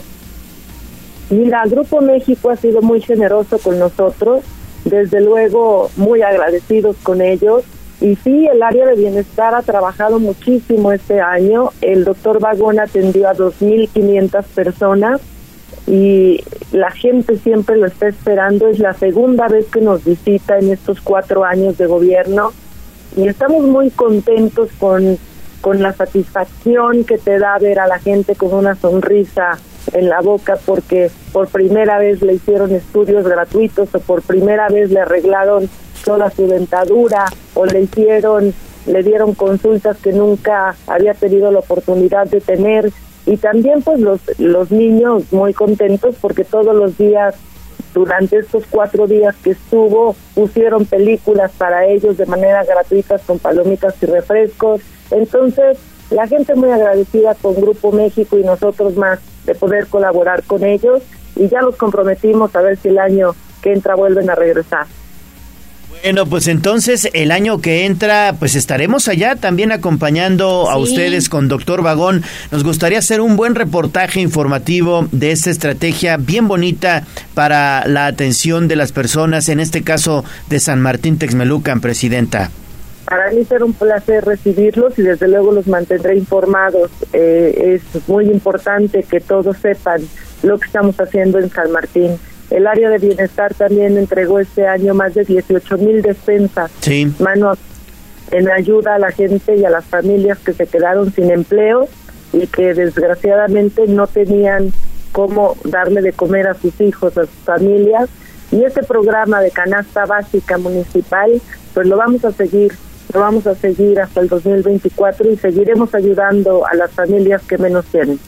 Pues presidenta municipal de San Martín Texmelucan, Norma Layón, que sigan los éxitos, le mandamos un fuerte abrazo y aquí en Tribuna Matutina es su casa, ojalá pronto nos visite. Con muchísimo gusto, les mando un abrazo a los dos y desde luego a tu auditorio. Muchísimas gracias. Siete de la mañana con 34 minutos, pausa y regresamos con toda la información deportiva. Vamos a un corte comercial y regresamos en menos de lo que canta un gallo. Reporte vial, contigo y con rumbo. Información de la Secretaría de Seguridad Ciudadana, compartimos el reporte vial de este 14 de octubre con corte a las 7 y media de la mañana. encontrarán tránsito fluido en la 20 Norte entre la 2 y la 14 Oriente, así como en la avenida Francisco Sarabia a la altura de la calzada Ignacio Zaragoza y en el Boulevard San Felipe desde el Boulevard Hermano Cerdán hasta la calle Chopo. De igual forma, se registra ligera carga vial en la diagonal Defensores de la República desde la 22 Poniente hasta la 11 Norte, así como en la 29 Oriente a la altura del Boulevard 14 Sur y en la 105 Oriente y la Avenida 16 de Septiembre. Por otra parte, es importante mencionarles que el Ayuntamiento de Puebla realiza obras de rehabilitación vial en la calle Cobre desde la calle Diamante hasta la calle Esmeralda en la colonia La Joya, así como en la calle del Jardín desde el Boulevard Beltiquillo hasta la calle Geranio en Chilotzingo y en la 63 a Oriente desde la 6 Sur hasta la 8 a Sur en la colonia Laguleña. Maneja con precaución. Amigos del auditorio, hasta aquí el reporte vial. No olviden mantenerse informados a través de nuestras redes sociales en Facebook, Twitter e Instagram. Que tengan un excelente día. Puebla, contigo y con rumbo. Gobierno municipal. 95.5 FM y 12.50 AM. La patrona del popular mexicano, la magnífica. Seguimos con el gallo de la radio.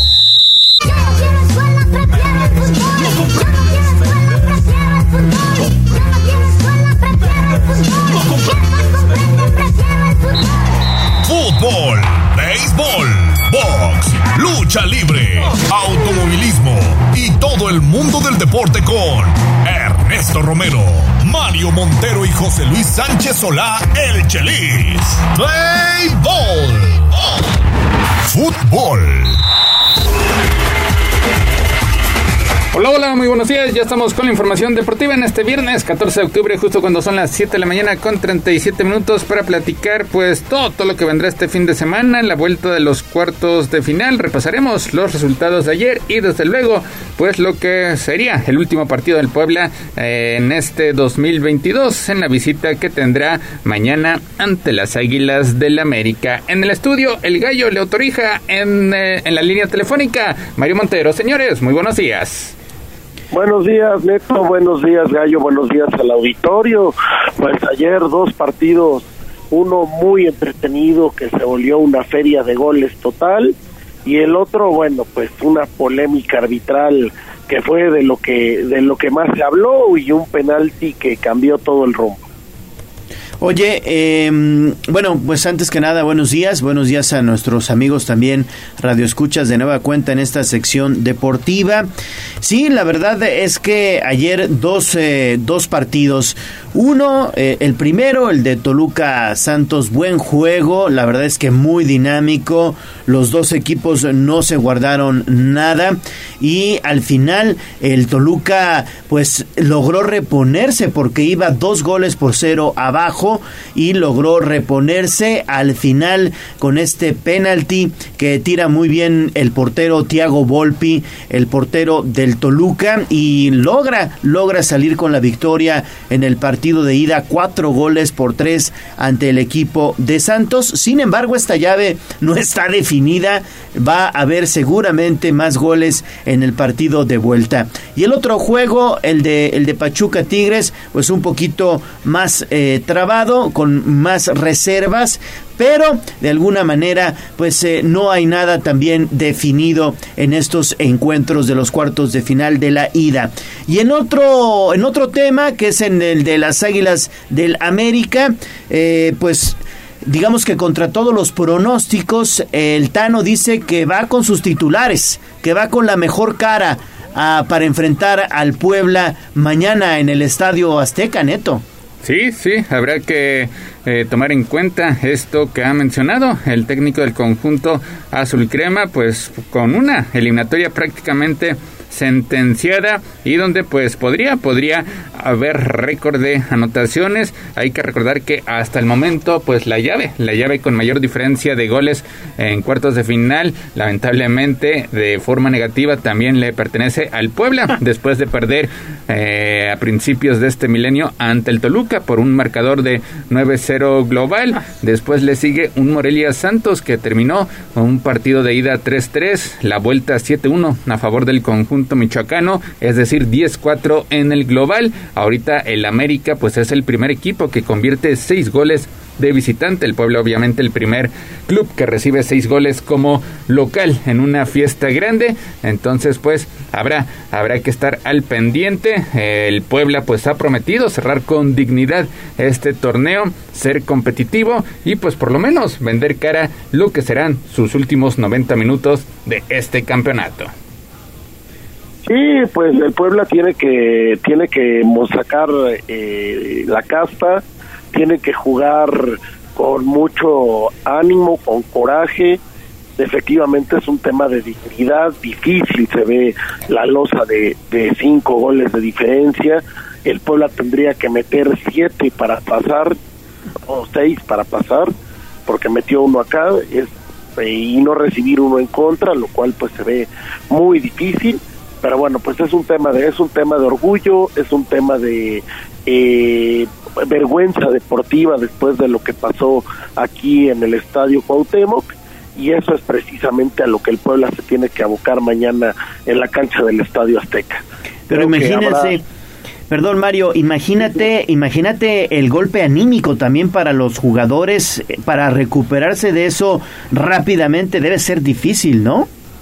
Sí, claro, bueno, pues por supuesto que hay, hay un tema anímico, por supuesto que eh, hay un tema de pues sentirse eh, humillados, pero también ahí es donde ahí es donde sale la vergüenza deportiva, ahí es donde sale el, el carácter, ahí es donde un equipo demuestra de qué está hecho y bueno, pues el Puebla ya no teniendo nada que perder, tiene que ir a, a demostrar que tiene con qué, tiene que ir a demostrar que es un equipo valiente y repito, es un tema de jugar con mucha dignidad, de hacer las cosas, eh, por lo menos demostrando esta garra que el pueblo ha tenido a lo largo de estos años y pues sacar un resultado decente, eh, no, no, no se espera más, hacer un buen partido y pues bueno, pues ya, ya pues, las esperanzas pues son muy pocas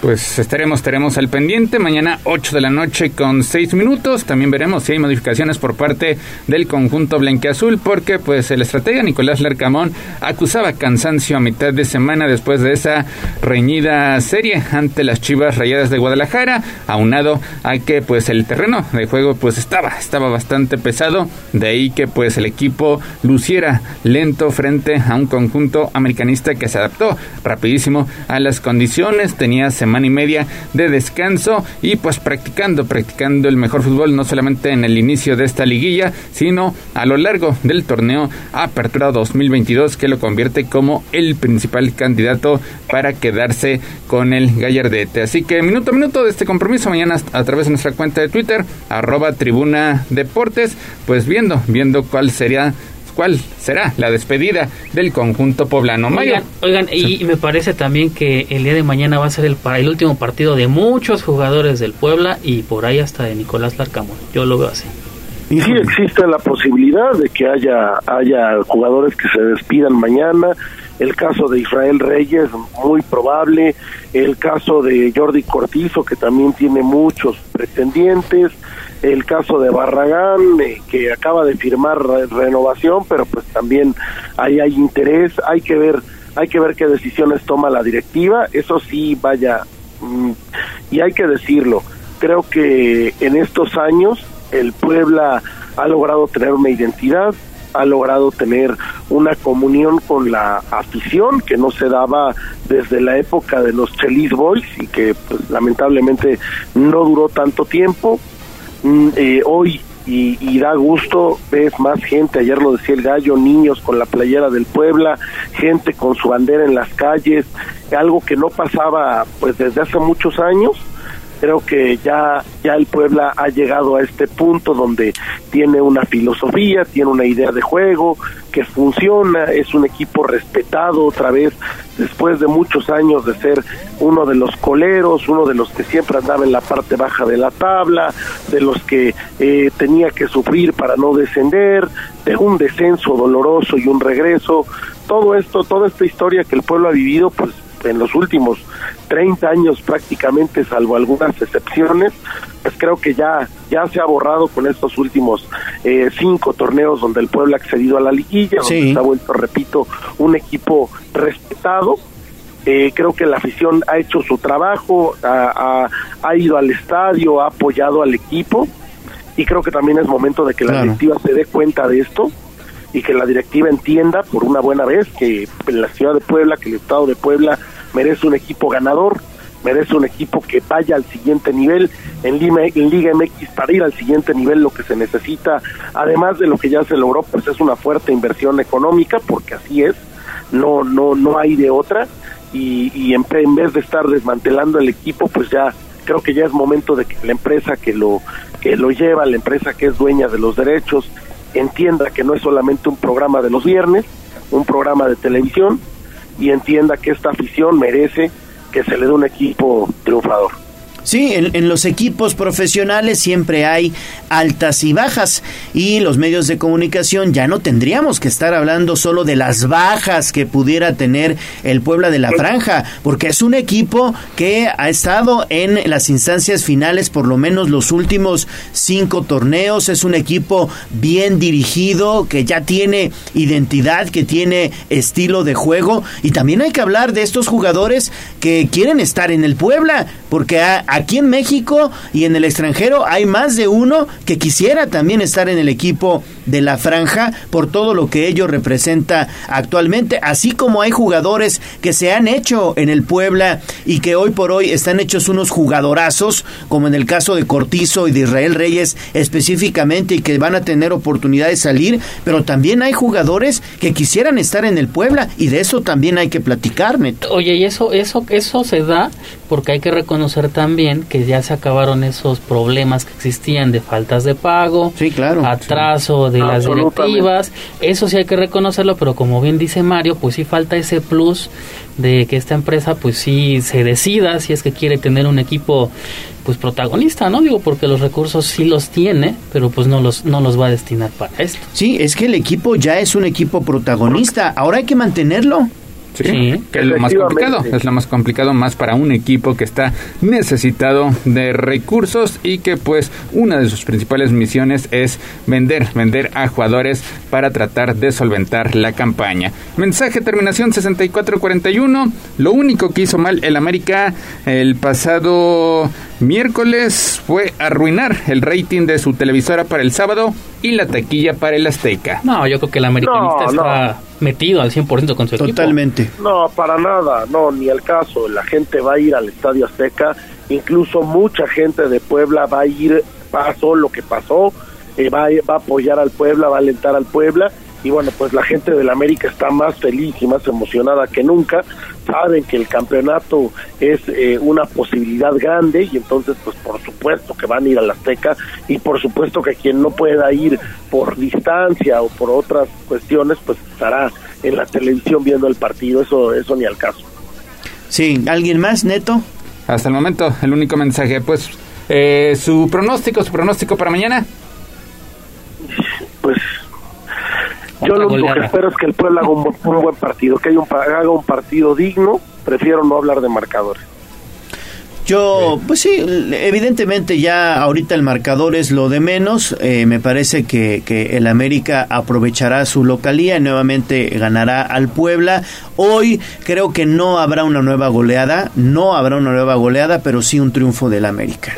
Pues ojalá, ojalá y el cierre sea bastante digno del conjunto del pueblo, como fueron la mayoría de los compromisos de esta campaña y en general de la era de Nicolás Larcamón, porque pues el equipo del miércoles fue totalmente desconocido la forma en la que encaró al conjunto americanista. Pues ahora sí, vámonos con los partidos que se llevaron a cabo ayer jueves porque el atacante brasileño Camilo Zambeso firmó un doblete y su compatriota Thiago Volpi pues convirtió el penal sobre la hora en un duelo de volteretas para que Toluca consiguiera esa vibrante victoria 4-3 sobre Santos Laguna que les da ligera ventaja al conjunto Escarlata. Santos ganando por cualquier marcador. El próximo domingo estaría presente en semifinales.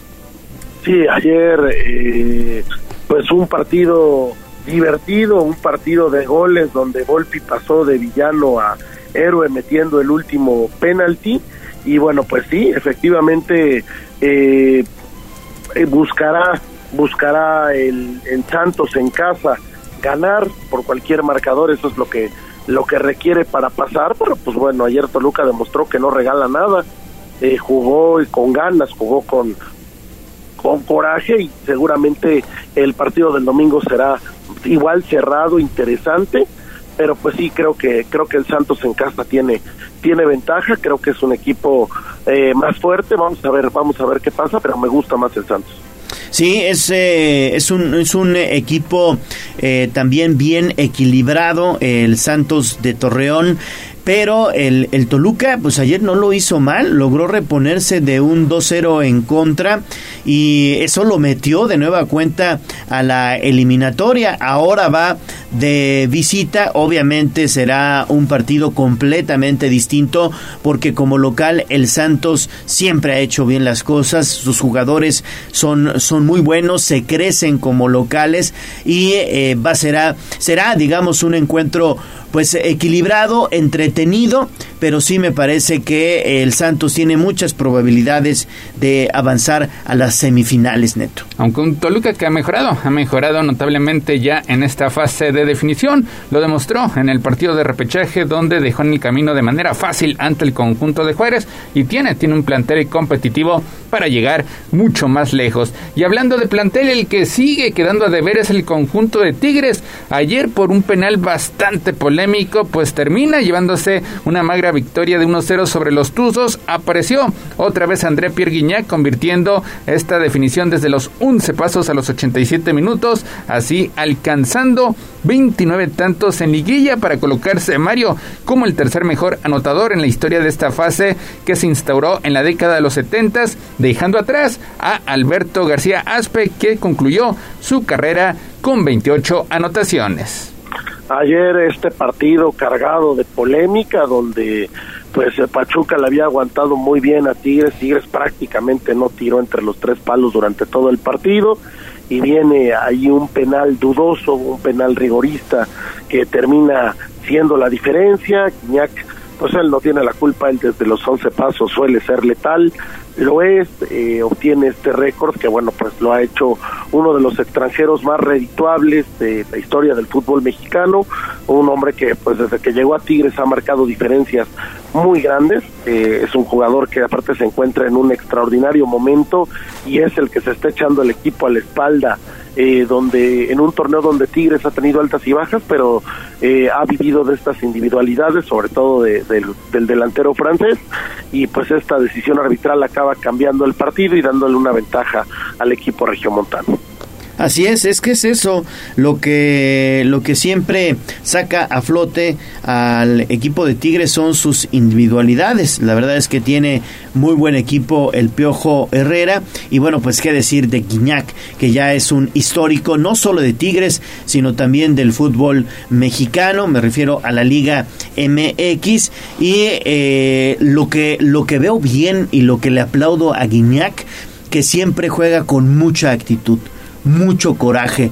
No es un eh, jugador conformista, es un jugador que siempre va al ataque, que tiene la, la capacidad de ser líder en la cancha. Hay regaños para sus compañeros en, en el terreno de juego, asume el liderazgo que, que le ha dado el estar en el equipo de Tigres desde que lo dirigía el Tuca Ferretti. Hoy con el Piojo ha hecho una buena comunión, se llevan muy bien el Piojo y, y, y y eso se observa en, en, la cancha porque en la cancha quien lleva la batuta es André Pierre Guiñac, es el que lleva la batuta con todos sus compañeros, ¿no? Y ha sido, ha sido la bujía principal para que Tigres en la última década se convirtiera en un equipo ganador que conquiste trofeos, alejado completamente de problemas de descenso. Pues después de los resultados que tuvimos en la ida, ¿quién es Mario Gallo sus eh, favoritos para estar en las semifinales la próxima semana?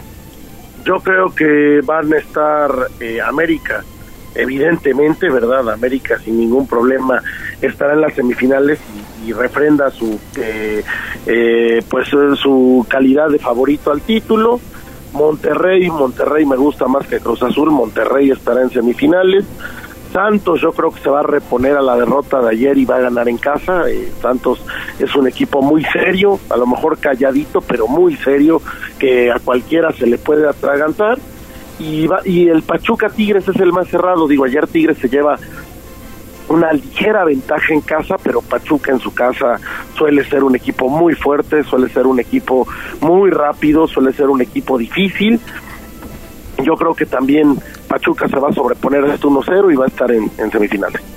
No, yo creo que en este caso van a avanzar el equipo de la América, en la otra llave va a avanzar Monterrey, va a avanzar sí Santos como, como local y va a avanzar Tigres. Yo creo que Tigres sí va a ganarle al Pachuca.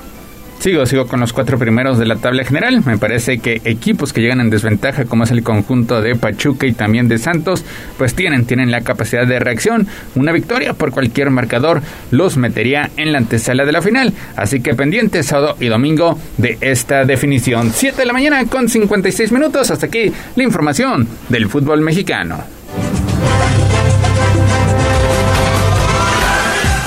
Vámonos con el fútbol internacional, Mario, porque este fin de semana también destaca una edición más del Clásico de España, Barcelona ante Real Madrid, un equipo azulgrana que llega, llega tocado después de lo que sucedió a mitad de semana, donde prácticamente, pues, dijo adiós a seguir con vida en la UEFA Champions League tras ceder el empate ante el conjunto del Inter. Tendrá que recuperarse anímica y moralmente frente al conjunto del Real Madrid para mantenerse en el sitio de honor.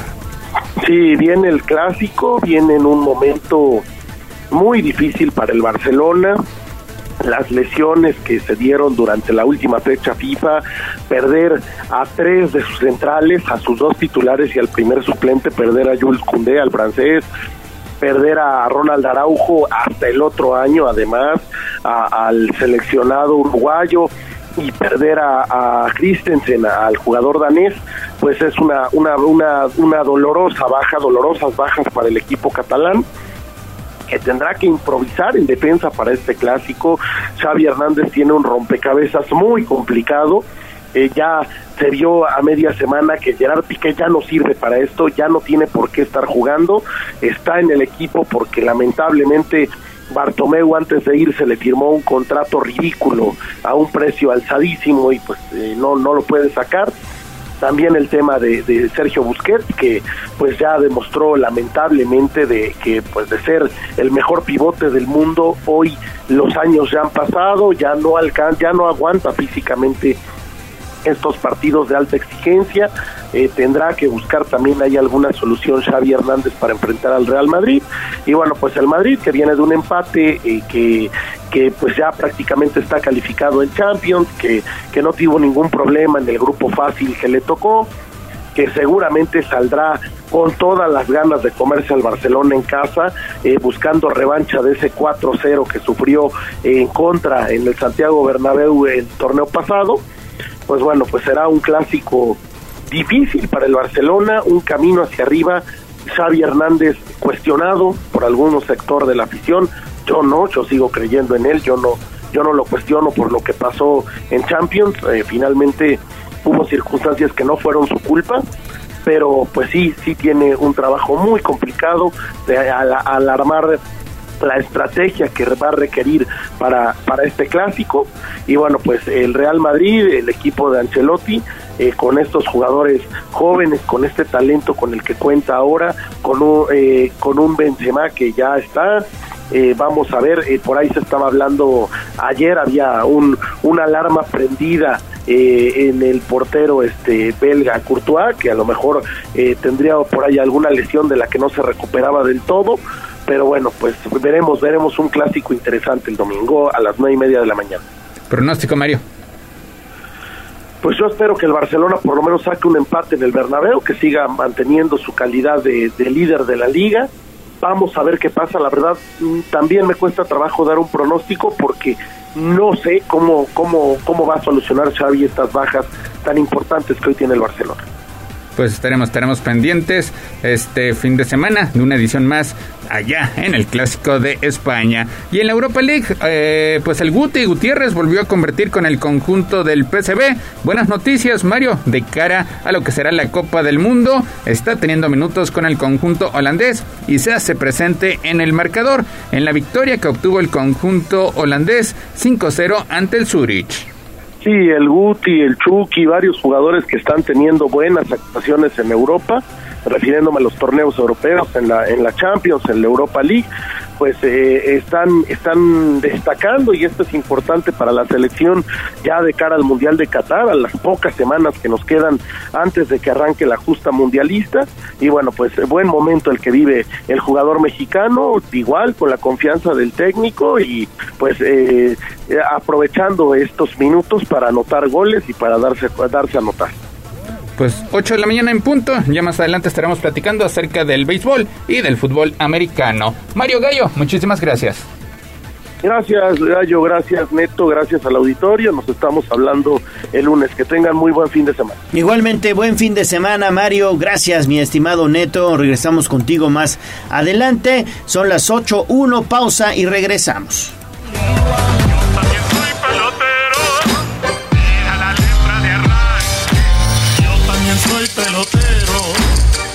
ganó el tiempo. Hasta aquí, Deportes. Pero recuerden que todos los días tenemos una cita en Tribuna Matutina. Continuamos con El Gallo y la voz de los poblanos. Esta es XHZT 95.5 FM y XEZT 1250 AM. La magnífica, la patrona de la radio. Una estación de tribuna comunicación. Fuerza en medio. Seguimos con el gallo de la radio. Sitio web tribunanoticias.mx. Tribuna Matutina, en resumen con la voz de los poblanos. El gobierno del estado asumirá la seguridad pública en Tecamachalco, anuncia el gobernador Miguel Barbosa. La Conagua anuncia que sí hay fondos para la limpieza del río Toyac, pero da más a Tlaxcala que hace poco por este afluente. El aumento de 2% al precio del huevo es estacional, afirma la Asociación de Avicultores de Tehuacán. Hoy es el Día Internacional del Huevo y Puebla ocupa el segundo lugar a nivel nacional en producción con 475 mil kilos anuales. Canoa y Asumiatla, las zonas de Puebla con mayor rezago social, se reveló el día de ayer por parte del Ayuntamiento de Puebla. Siete de cada diez mujeres son violentadas en Puebla Capital, reveló la, la Secretaría de Igualdad Sustantiva de Género.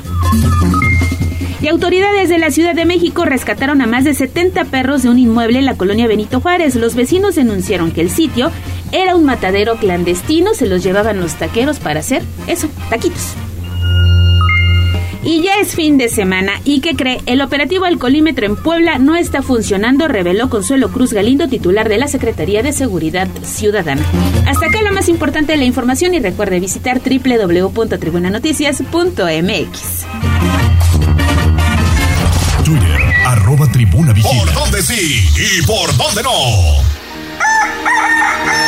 Son las 8.05 de la mañana. Vámonos con David Becerra. ¿Dónde andas, David? ¿Qué te encontraste? Adelante, por favor, con la información. Mi querido Gallo, seguimos en la zona del Boulevard Vicente Suárez, pero ahora nos hemos trasladado a esta zona donde en la semana que comentábamos, reportábamos que había habido un desgajamiento de la cinta asfáltica. Ya durante el mismo martes se comenzaron las labores para pues eh, trabajar y reparar precisamente este esta importante vialidad que conecta mm, la zona oriente con la zona sur de la pues ciudad. Ya, fíjate, una máquina construyó una rampa donde entraron a pues a la parte baja donde corre el río, quitaron todo el material fangoso y han rellenado con una piedra más sólida. Están metiendo cada vez más capas, más capas y esto le va a dar pues soporte a la base precisamente del bulevar para que eh, deje de desgastarse con el afluente del río Alceseca. Ya incluso eh, ha, retomado su curso, el río Alceseca se ha alejado de la base del bulevar Gallo. Y esto pues para evitar una mayor tragedia y como te comentaba, porque este desgajamiento se comió la mitad de uno de los carriles donde ya no po podrían circular autos si no se repara Gallo. Perfecto, pues poco a poco entonces avanzan los trabajos en el Boulevard Vicente Suárez. Gracias David, regresamos contigo más adelante. Vámonos con la bolsa de trabajo. Sitio web tribunanoticias.mx. A mover las manos, que del cielo no caen los billetes. El trabajo es la suerte. En Puebla sí hay chamba. Bolsa de trabajo. Tribuna matutina.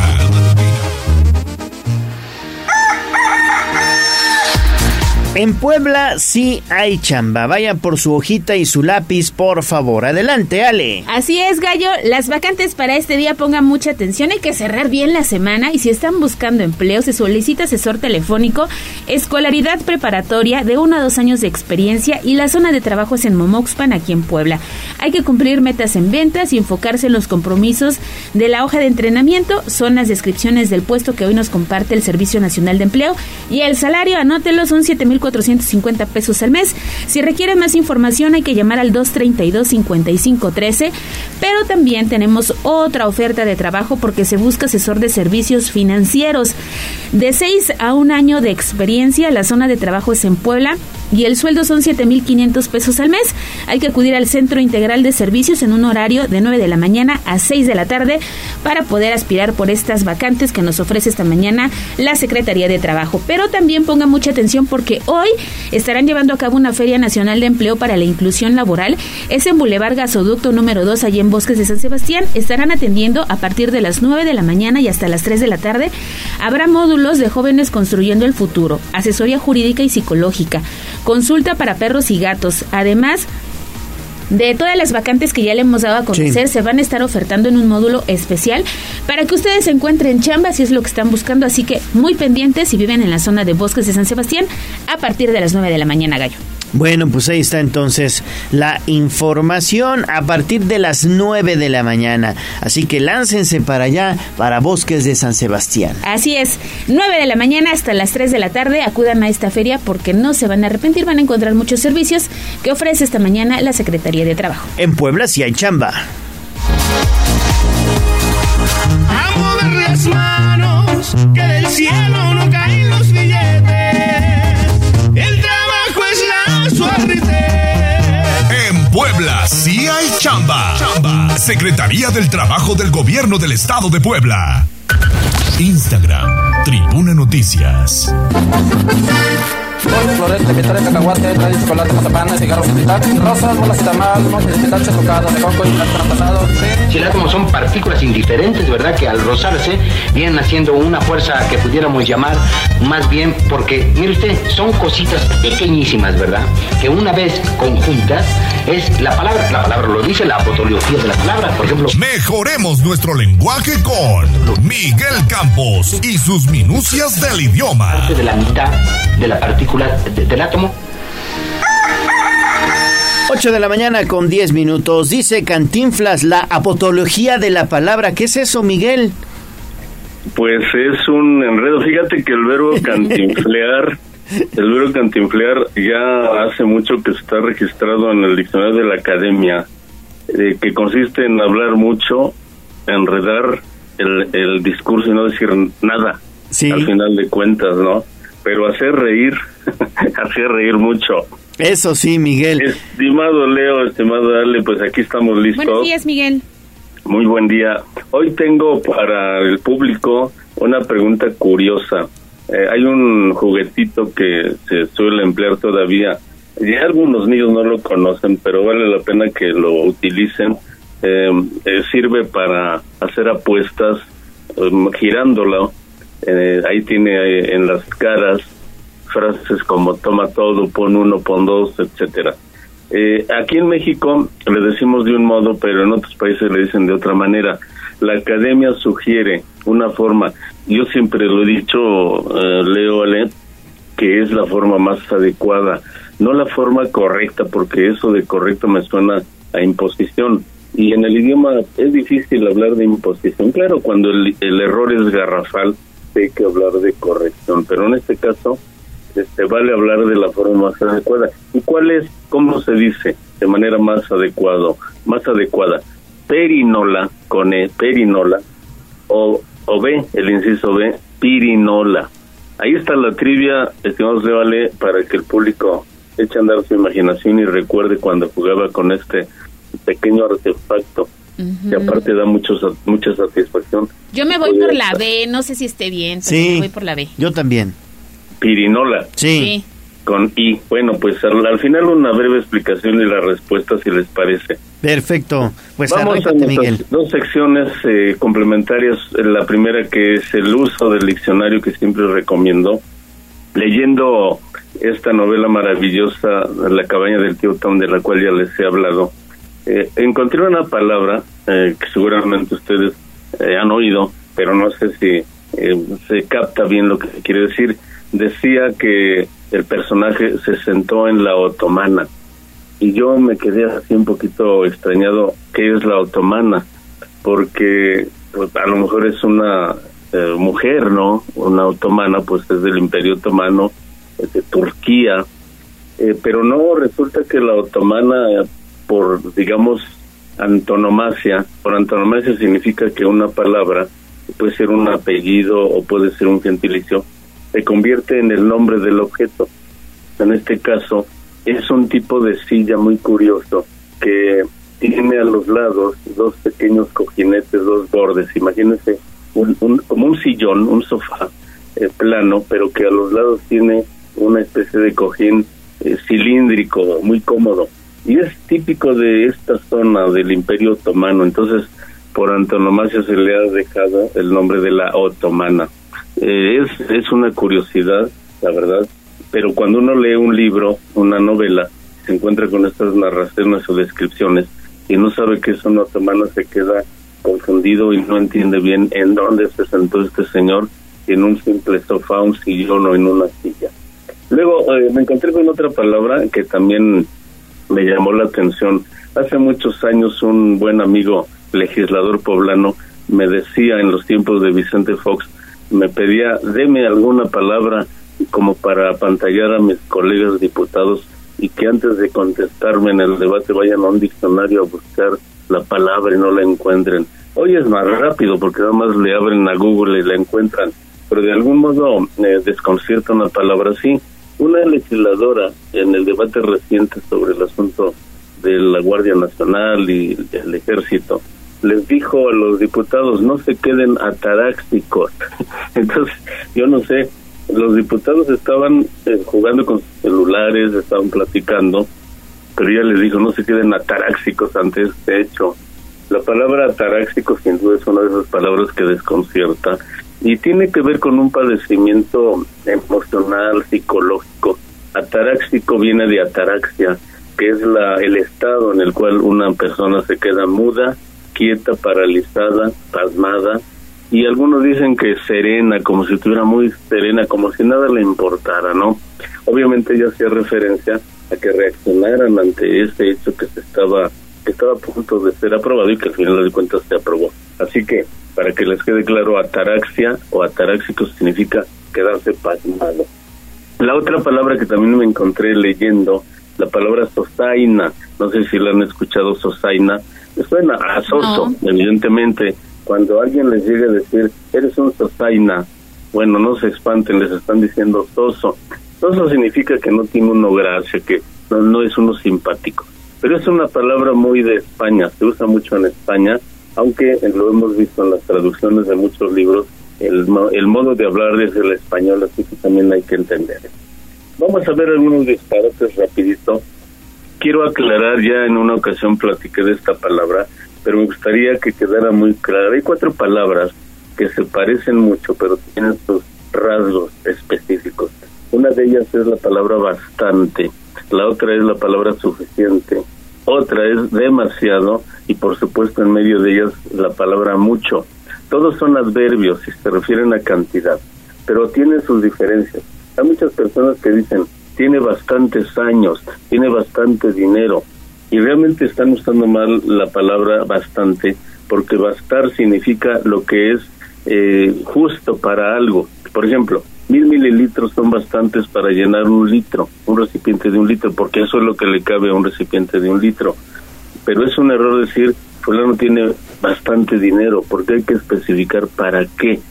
Confunden mucho bastante con mucho, una cantidad muy, muy grande. No, si quieren decir fulano tiene una cantidad muy grande de dinero, digan fulano tiene mucho dinero Otigan tiene muchísimo dinero, es una cantidad vaga enorme, pero bastante no es vaga, es una cantidad precisa. Suficiente es sinónimo perfecto de bastante, también se vale, es decir, tiene suficiente dinero para comprar un auto que vale 300 mil pesos, o sea, es justo para ello. Y cuando usamos demasiado, luego hay una expresión que se usa mucho en las relaciones amorosas, te amo demasiado, dice alguien, ¿no? Y queriendo ser chistoso o elocuente, cree que está diciendo que ama muchísimo a esa persona y no, en realidad la está ofendiendo porque al decir te amo demasiado viene de, de más, o sea, te amo de más, ya me pasé, creo que no lo mereces, algo así, ¿no? Entonces, cuidado, porque si lo único que quiere decir es que te amo muchísimo, pues dígalo así, te amo muchísimo, y deje demasiado cuando ya se pasó. Ejemplo concreto, ya comí demasiado, o sea, Sí. ya no quiero comer, ya me pasé, ahí está correcto. Oye, Miguel, ¿y está bien decir harto? Comí harto. Sí, fíjate que sí. Eh, harto sin- es un es el, eh, la forma pasiva del verbo hartar. Estoy harto. O sea, es como si dijeras estoy hartado. Hartarte significa que ya estás lleno, pleno, ¿no? De comida. Tu estómago ya no soporta más, entonces ya estoy harto. Y precisamente de ahí viene el otro uso de harto cuando ya estás fastidiado por algo, ¿no? Ya me hartaste, es- ya me llenaste el corazón de coraje, ya no te soporto. Pero en realidad el- la palabra originalmente se refiere a algo que ya se llenó, ¿no? Ya, ya está harto, hartado, que no se usa, es la forma regular del verbo hartar, usamos el participio pasivo harto, estoy harto. Y es válido, perfectamente válido. ¿Sabes cuál es el uso que no, no es, es algo dudoso? Aquí en México decimos, te quiero harto, ¿no? Ajá. Eh, Que, que es muy coloquial y también equivale a te quiero mucho, te aprecio harto. Incluso dicen en los suelos, te, te aprecio hartísimo, ¿no? Eh, pero también se refiere a la- al exceso, es decir, cuando ya estás harto, ya te pasaste, ya hay exceso. Y tiene alguna validez, aunque bueno, en el lenguaje culto académico hay que evitarlo porque no nos van a entender. Estimados Leo, le termino con tres expresiones latinas. Tengan mucho cuidado. En latín no se usaban las preposiciones. La expresión grosso modo significa de manera general. Habló grosso modo de política. Nunca digan habló a grosso modo, no le antepongan la preposición. Igual tengan cuidado con la expresión statu quo. Muchos dicen el status quo y hasta acentúan la U. No, la expresión es statu en la S y además quo, así como si fuera un diptongo con tilde, con acento agudo. El statu quo, que quiere decir el estado de las cosas. Con eso concluimos, estimados Leole, y bueno, vamos a la respuesta a la trivia. Sí, ¿no? a ver si le atinaron. Hay una, eh, en, en español usamos una expresión que tiene que ver con los ruidos, se llaman onomatopeyas, las palabras que derivan de ruidos. Cuando uno gira esta, este juguetito, este, este artefacto, según la Academia de la Lengua hace un ruido peculiar que es algo así como pir, como pir, ¿no? Como que zumba. Y derivado de ese pir, que algunos seguramente creen que es per, y entonces, según si sea pesado el objeto, no sé, se usan las dos formas. Son correctas las dos. Algunos académicos dicen que es mejor peri, porque peri en griego significa alrededor, que gira, y tiene más sentido, la perinola gira, ¿no? Pero la academia dice que no, que es onomatopeya y que viene del ruido, por lo tanto, válidas ambas, aunque aquí en México en un mayor porcentaje se usa con i, la pirinola, en México. En España y otros países usan perinola, pero ambas son válidas. Así que la respuesta sería la más adecuada para México, pirinola, y la más adecuada para España, perinola. Algún día que vayan por allá y le dicen perinola, no vayan a pensar que es otra.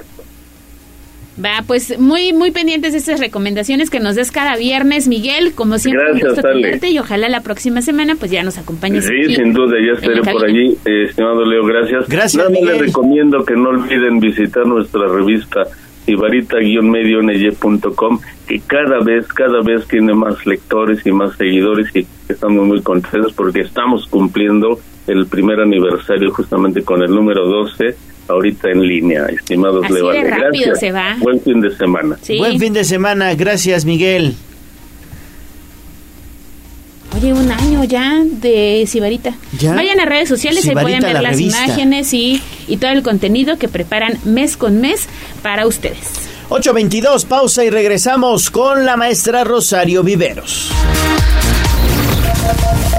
Vamos a un corte comercial y regresamos en menos de lo que canta un gallo. 95.5 FM y 12.50 AM. La patrona del popular mexicano, la magnífica. Seguimos con el gallo de la radio. Sitio web, tribunanoticias.mx. Poderoso caballero es el buen dinero. Tengo una columna, tengo dos columnas, tengo tres columnas, sí. Parecen unas torres todas las monedas que yo he guardado aquí. Bien, ahorrar es el paso más importante, pero ustedes deberían aprender más sobre el dinero. El granero. Aquí nuestros consejos de economía. En Tribuna Matutina. 8.25 de la mañana. Bueno, pues vamos con información de la maestra Rosario Viveros. Maestra, ¿cómo estás? Te saludo con gusto, con una interesante colaboración que, bueno, pues continuamos con los emprendedores de la pandemia, ¿no es así? Claro que sí, Leo. Muy buenos días. Muy bien estoy yo. ¿Cómo están ustedes? Muy bien, gracias. Aquí cerrando semana ya en este viernesito 14 de octubre. Sí, porque creo que además hoy terminamos, maestra, y toca examen. Además, además, vale, no, no, tú siempre muy pendiente de este tema del examen. Entonces vamos a avanzar para que no tengamos reprobados, ¿de acuerdo? Sí, la escuchamos, maestra.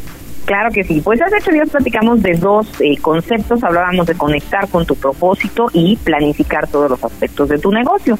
El día de hoy vamos a los siguientes. El primero, bueno, sería nuestro tercer punto.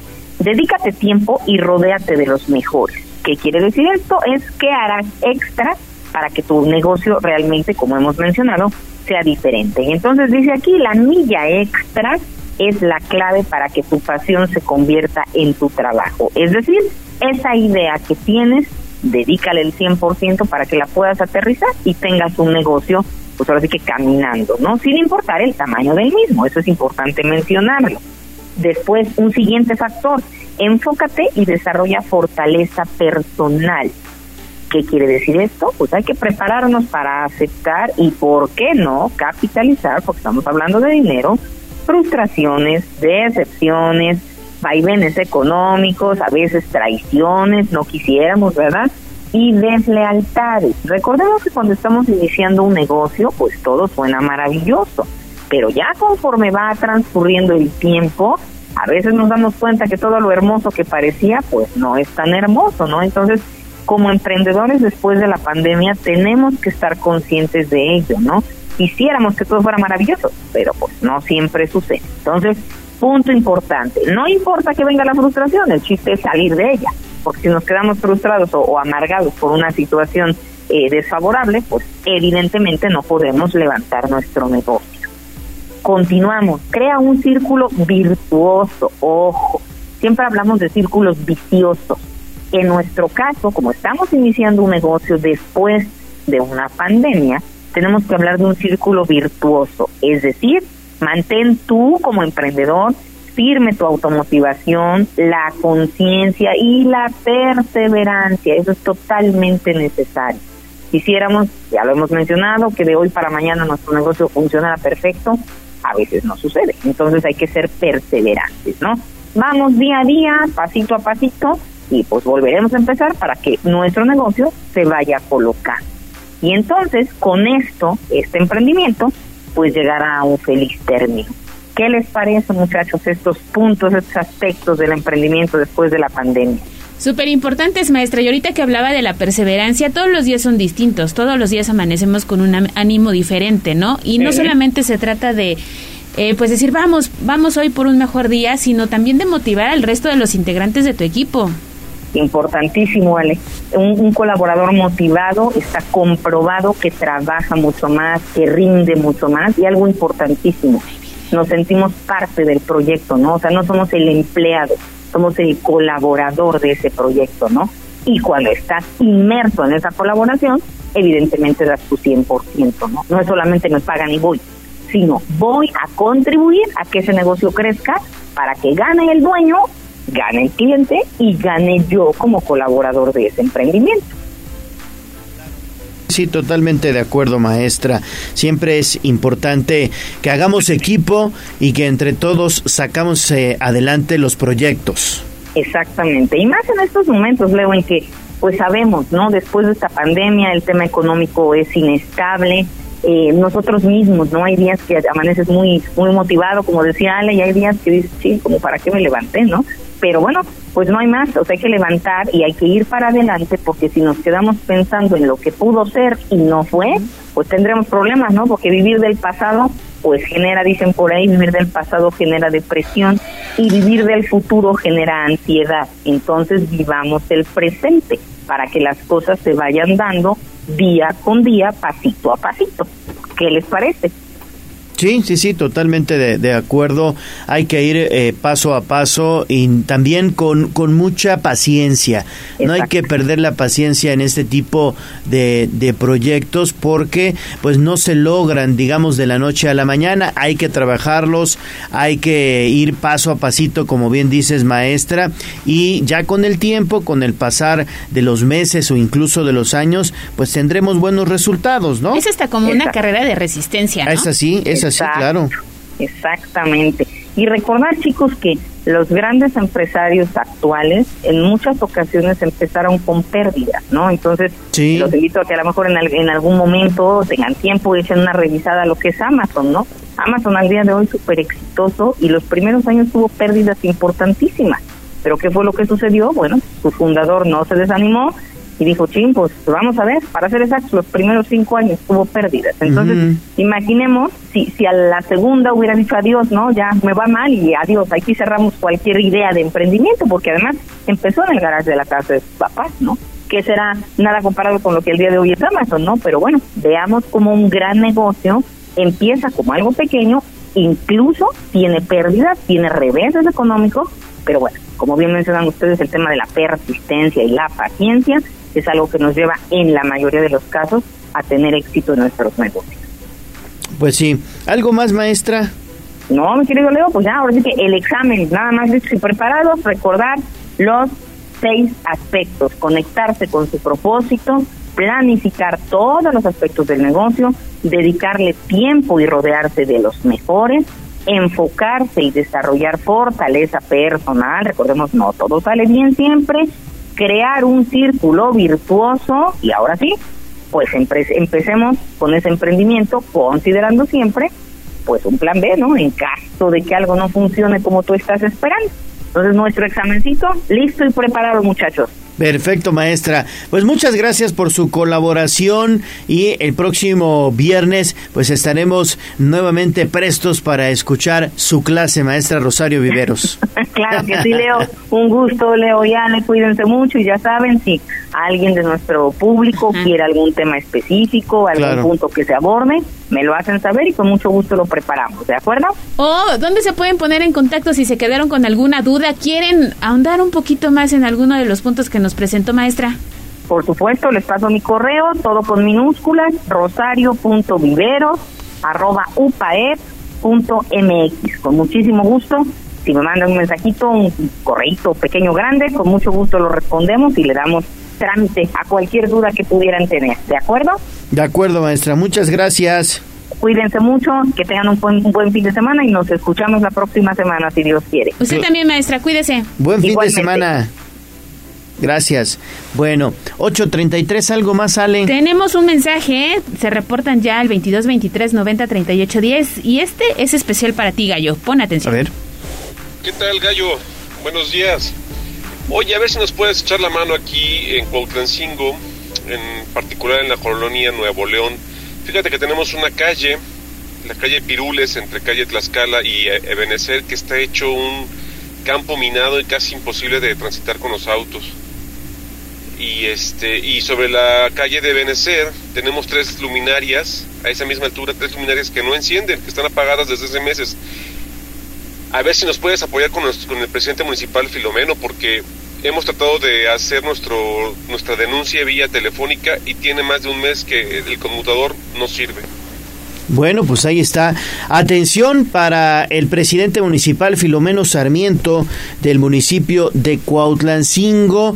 Hay que pues tener, digamos, atención de este tipo de servicios en la colonia Nuevo León de Cuautlancingo porque hay falta de eh, bacheo. Hay una calle que está prácticamente destrozada. Nos decía nuestro radio escucha, parece campo minado y también no sirven las luminarias allá en la colonia Nuevo León. Ojalá se pudieran dar la vuelta los eh, cuadrillas, digamos, del ayuntamiento de Cuautlancingo. Gracias por su mensaje. Y aquí que se habilite también el número telefónico que pusieron a disposición de los ciudadanos y que no está Y que no contestan. funcionando correctamente. Exacta. Ahí está el reporte y muchas gracias por estar en contacto al 2223 90 38 10. Vamos a una pausa, regresamos con más aquí a Tribuna Matutina.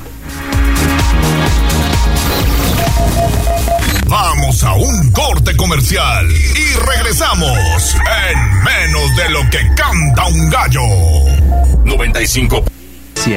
95.5 FM y 12.50 AM. La patrona del popular mexicano, la magnífica. Seguimos con el gallo de la radio. Leemos tus mensajes en WhatsApp, en La Voz de los Poblanos. 22 23 90 38 10. Queremos pastel. Queremos pastel. Pastel, pastel. Queremos 8.37 de la mañana. Queremos pastel y ya tenemos ganadora o ganador del pastel. Sí, fíjate que ya se reportaron, estoy buscando aquí el audio de voz que nos hicieron llegar muy tempranito porque querían el pastel cortesía del gallo de la radio, la voz de los poblanos y obviamente de pastelería 520. Buenos días a todos. Eh, ¿Será posible que puedan regalarme ese pastelito para festejar el santo de mi mamá que fue ayer, el día de Nuestra Señora de Lourdes? Ella se llama Lourdes. Muchas gracias. Ay, pues mira, muchas felicidades para doña Lourdes. Ayer fue día de la señora, de Nuestra Señora de Lourdes. Pues saludos y también felicidades para todas las Lulús. Exactamente, le paso las sucursales para que pueda acudir por este pastel que dicen ya está saliendo del horno y está delicioso. Delicioso. Bueno, vamos entonces con Viridiana Lozano. Más pastel, más pastel, pastel, pastel. Facebook, Tribuna Vigila. Les dije que soy periodista. Profundicemos en el tema. Hablemos con el gallinero. En Tribuna Matutina. 8.39 de la mañana y es un gusto saludar en el estudio de Tribuna Matutina a la periodista Viridiana Lozano. Viri, ¿cómo estás? Qué gusto saludarte, buen día. Hola, muy bien, muchas gracias. Gracias por ¿Cómo invitarme. estás, Viri? Muy feliz de estar aquí como todos los viernes. Sí, se fue rápido la semana además, ¿no? Oye, hoy queremos abordar este tema de eh, los policías que fueron sorprendidos por pobladores habitantes del municipio de Esperanza, ahí en los límites con Veracruz, cuando intentaban o ya habían descargado un camión aparentemente robado.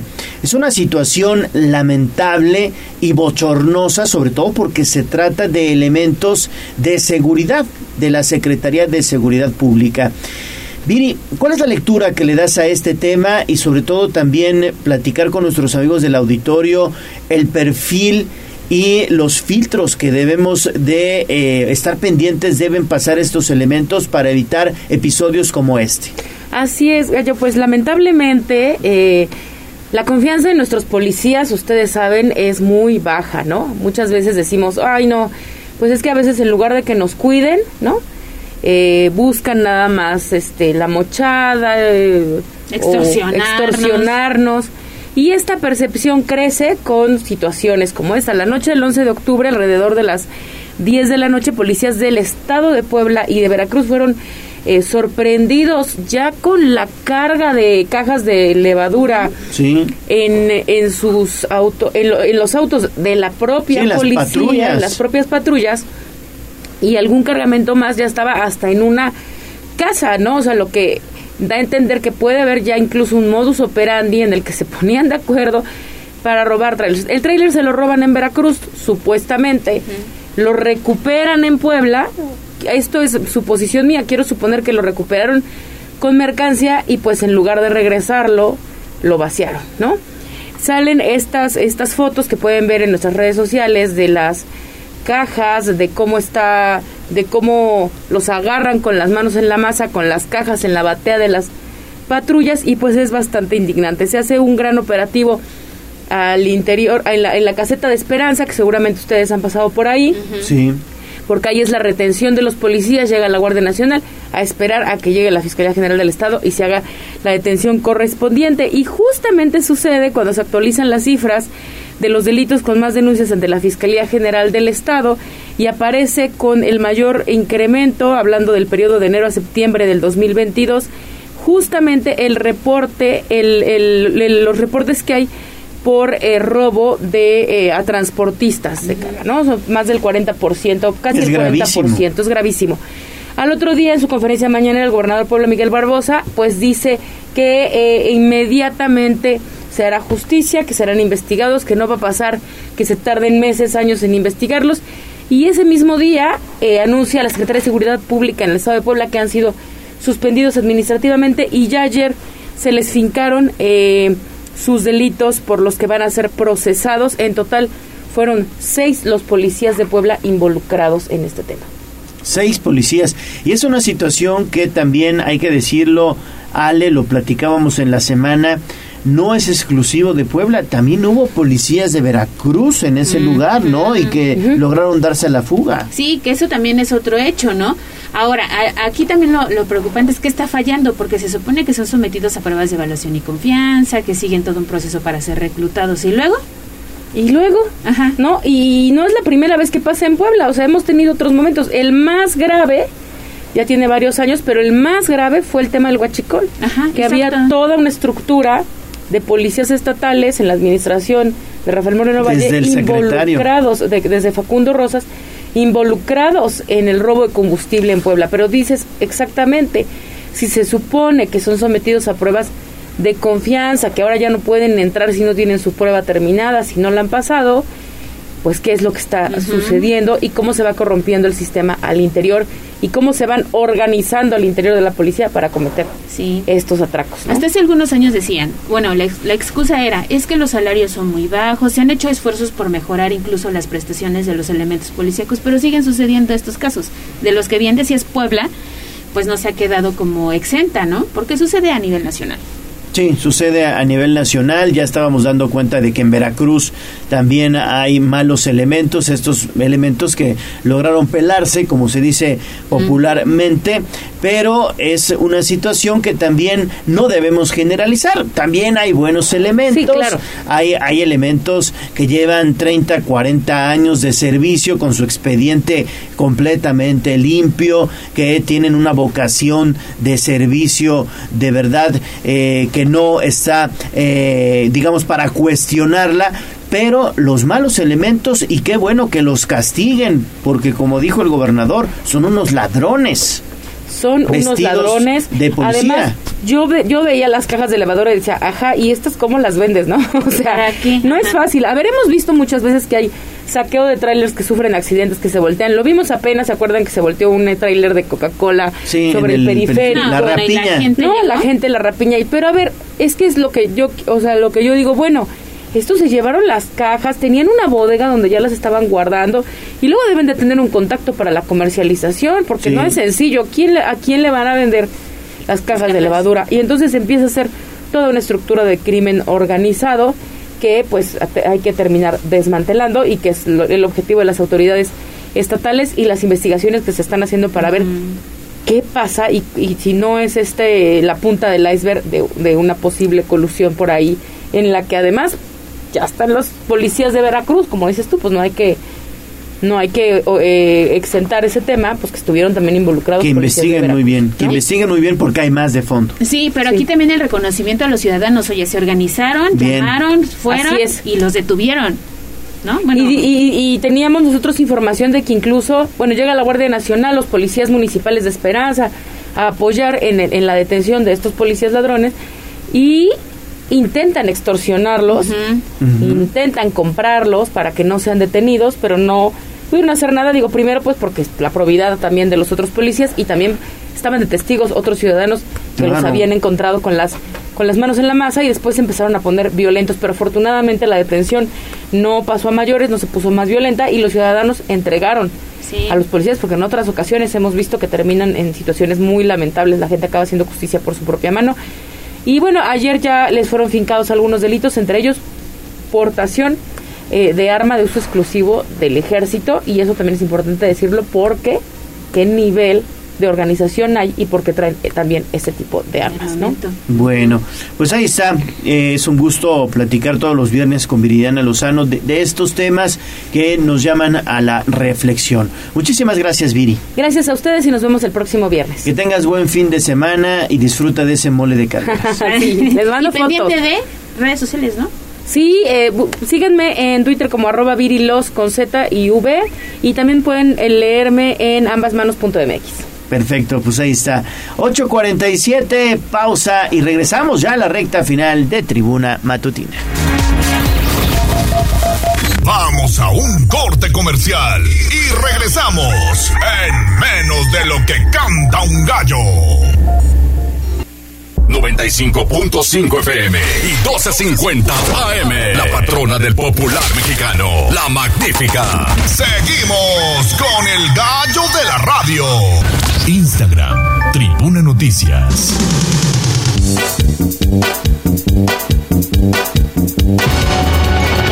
Sobre la tarima.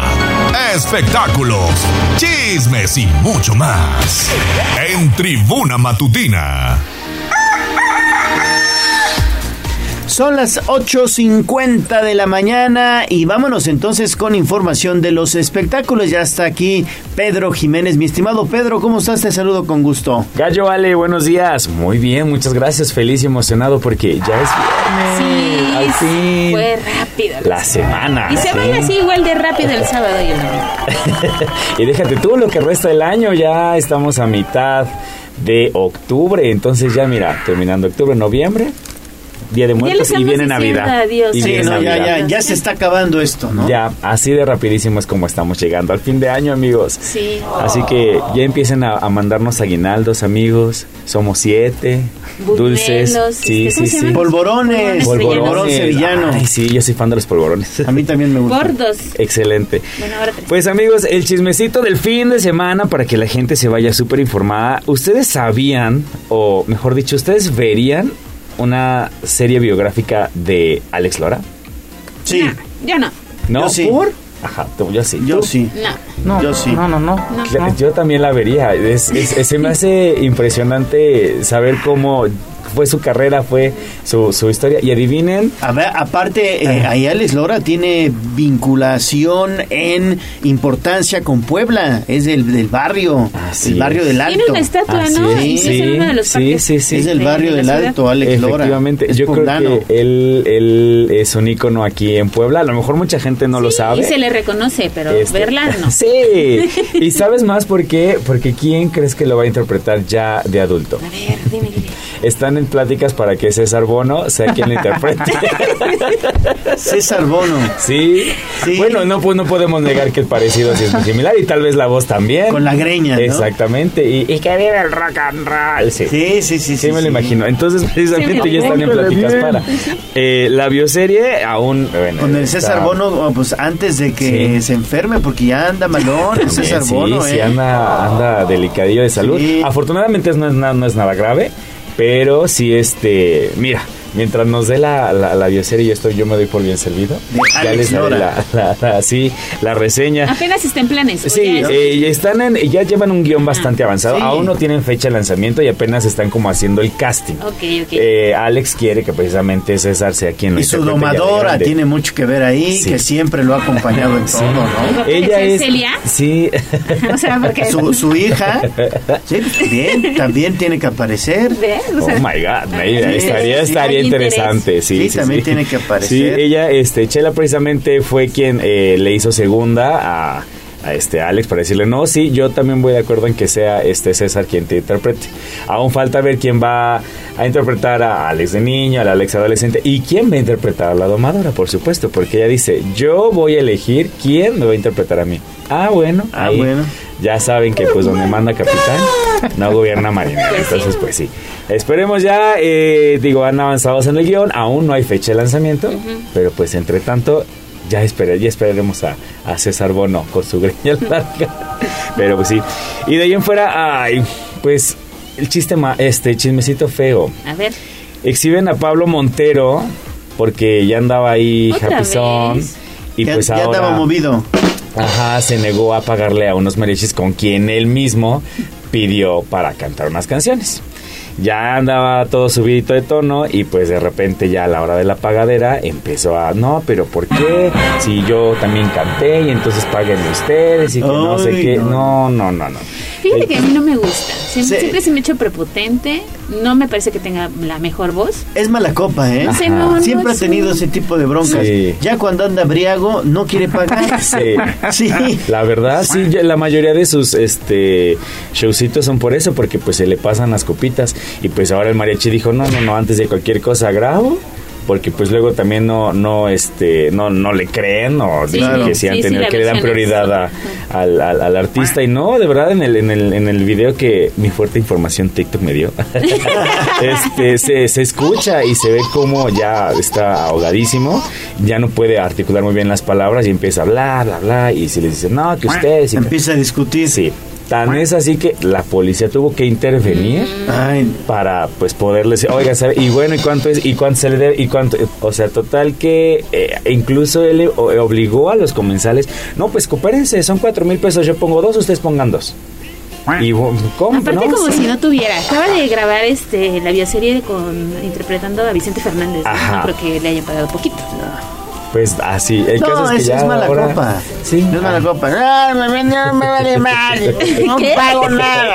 Así ¿Sí o no? Sí, sí, sí, sí, definitivamente. Total que nada más al, al- al pobre mariachi este, nada más le terminó de pagar la mitad y pues la policía no pudo más que sacarle mil pesos a Pablo después de todo lo que ya había supuestamente. Pues está, para que no, no lo Bueno, pero mira, va a estar sobrio y le van a ir a cobrar. Pues yo espero que pague mínimo y si no, pues que lo vayan a evidenciar otra vez para que digan, No, él no que ya paga. no toquen con él, ya. Pues mira, a final de cuentas, eh, siempre yo creo que el, el, el- el- el mariachi siempre ha de pensar, no, pues es que a nosotros nos va a ver diferente. Ah, nosotros lo vamos a tratar mejor. Yo creo. Posiblemente por ahí va, ¿no? Y pues ya, para terminar el, fi- el chismecito el fin de semana, yo sé, Gallo, que pues a ti no es de tus hits, de tus... No, es, no eres su fan, pero pues desafortunadamente, o afortunadamente para muchos, Bad Bunny, el Bad conejito Bunny. malo, está compitiendo en los eh, American Music Awards para Artista del Año. Y chécate nada más con quién está compitiendo. A ver.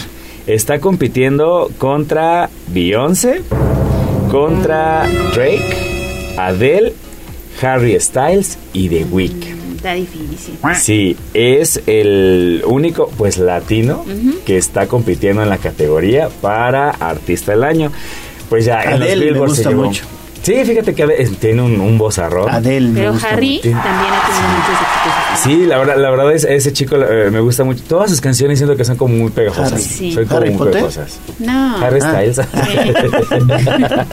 La chaviza se hace presente, amigos.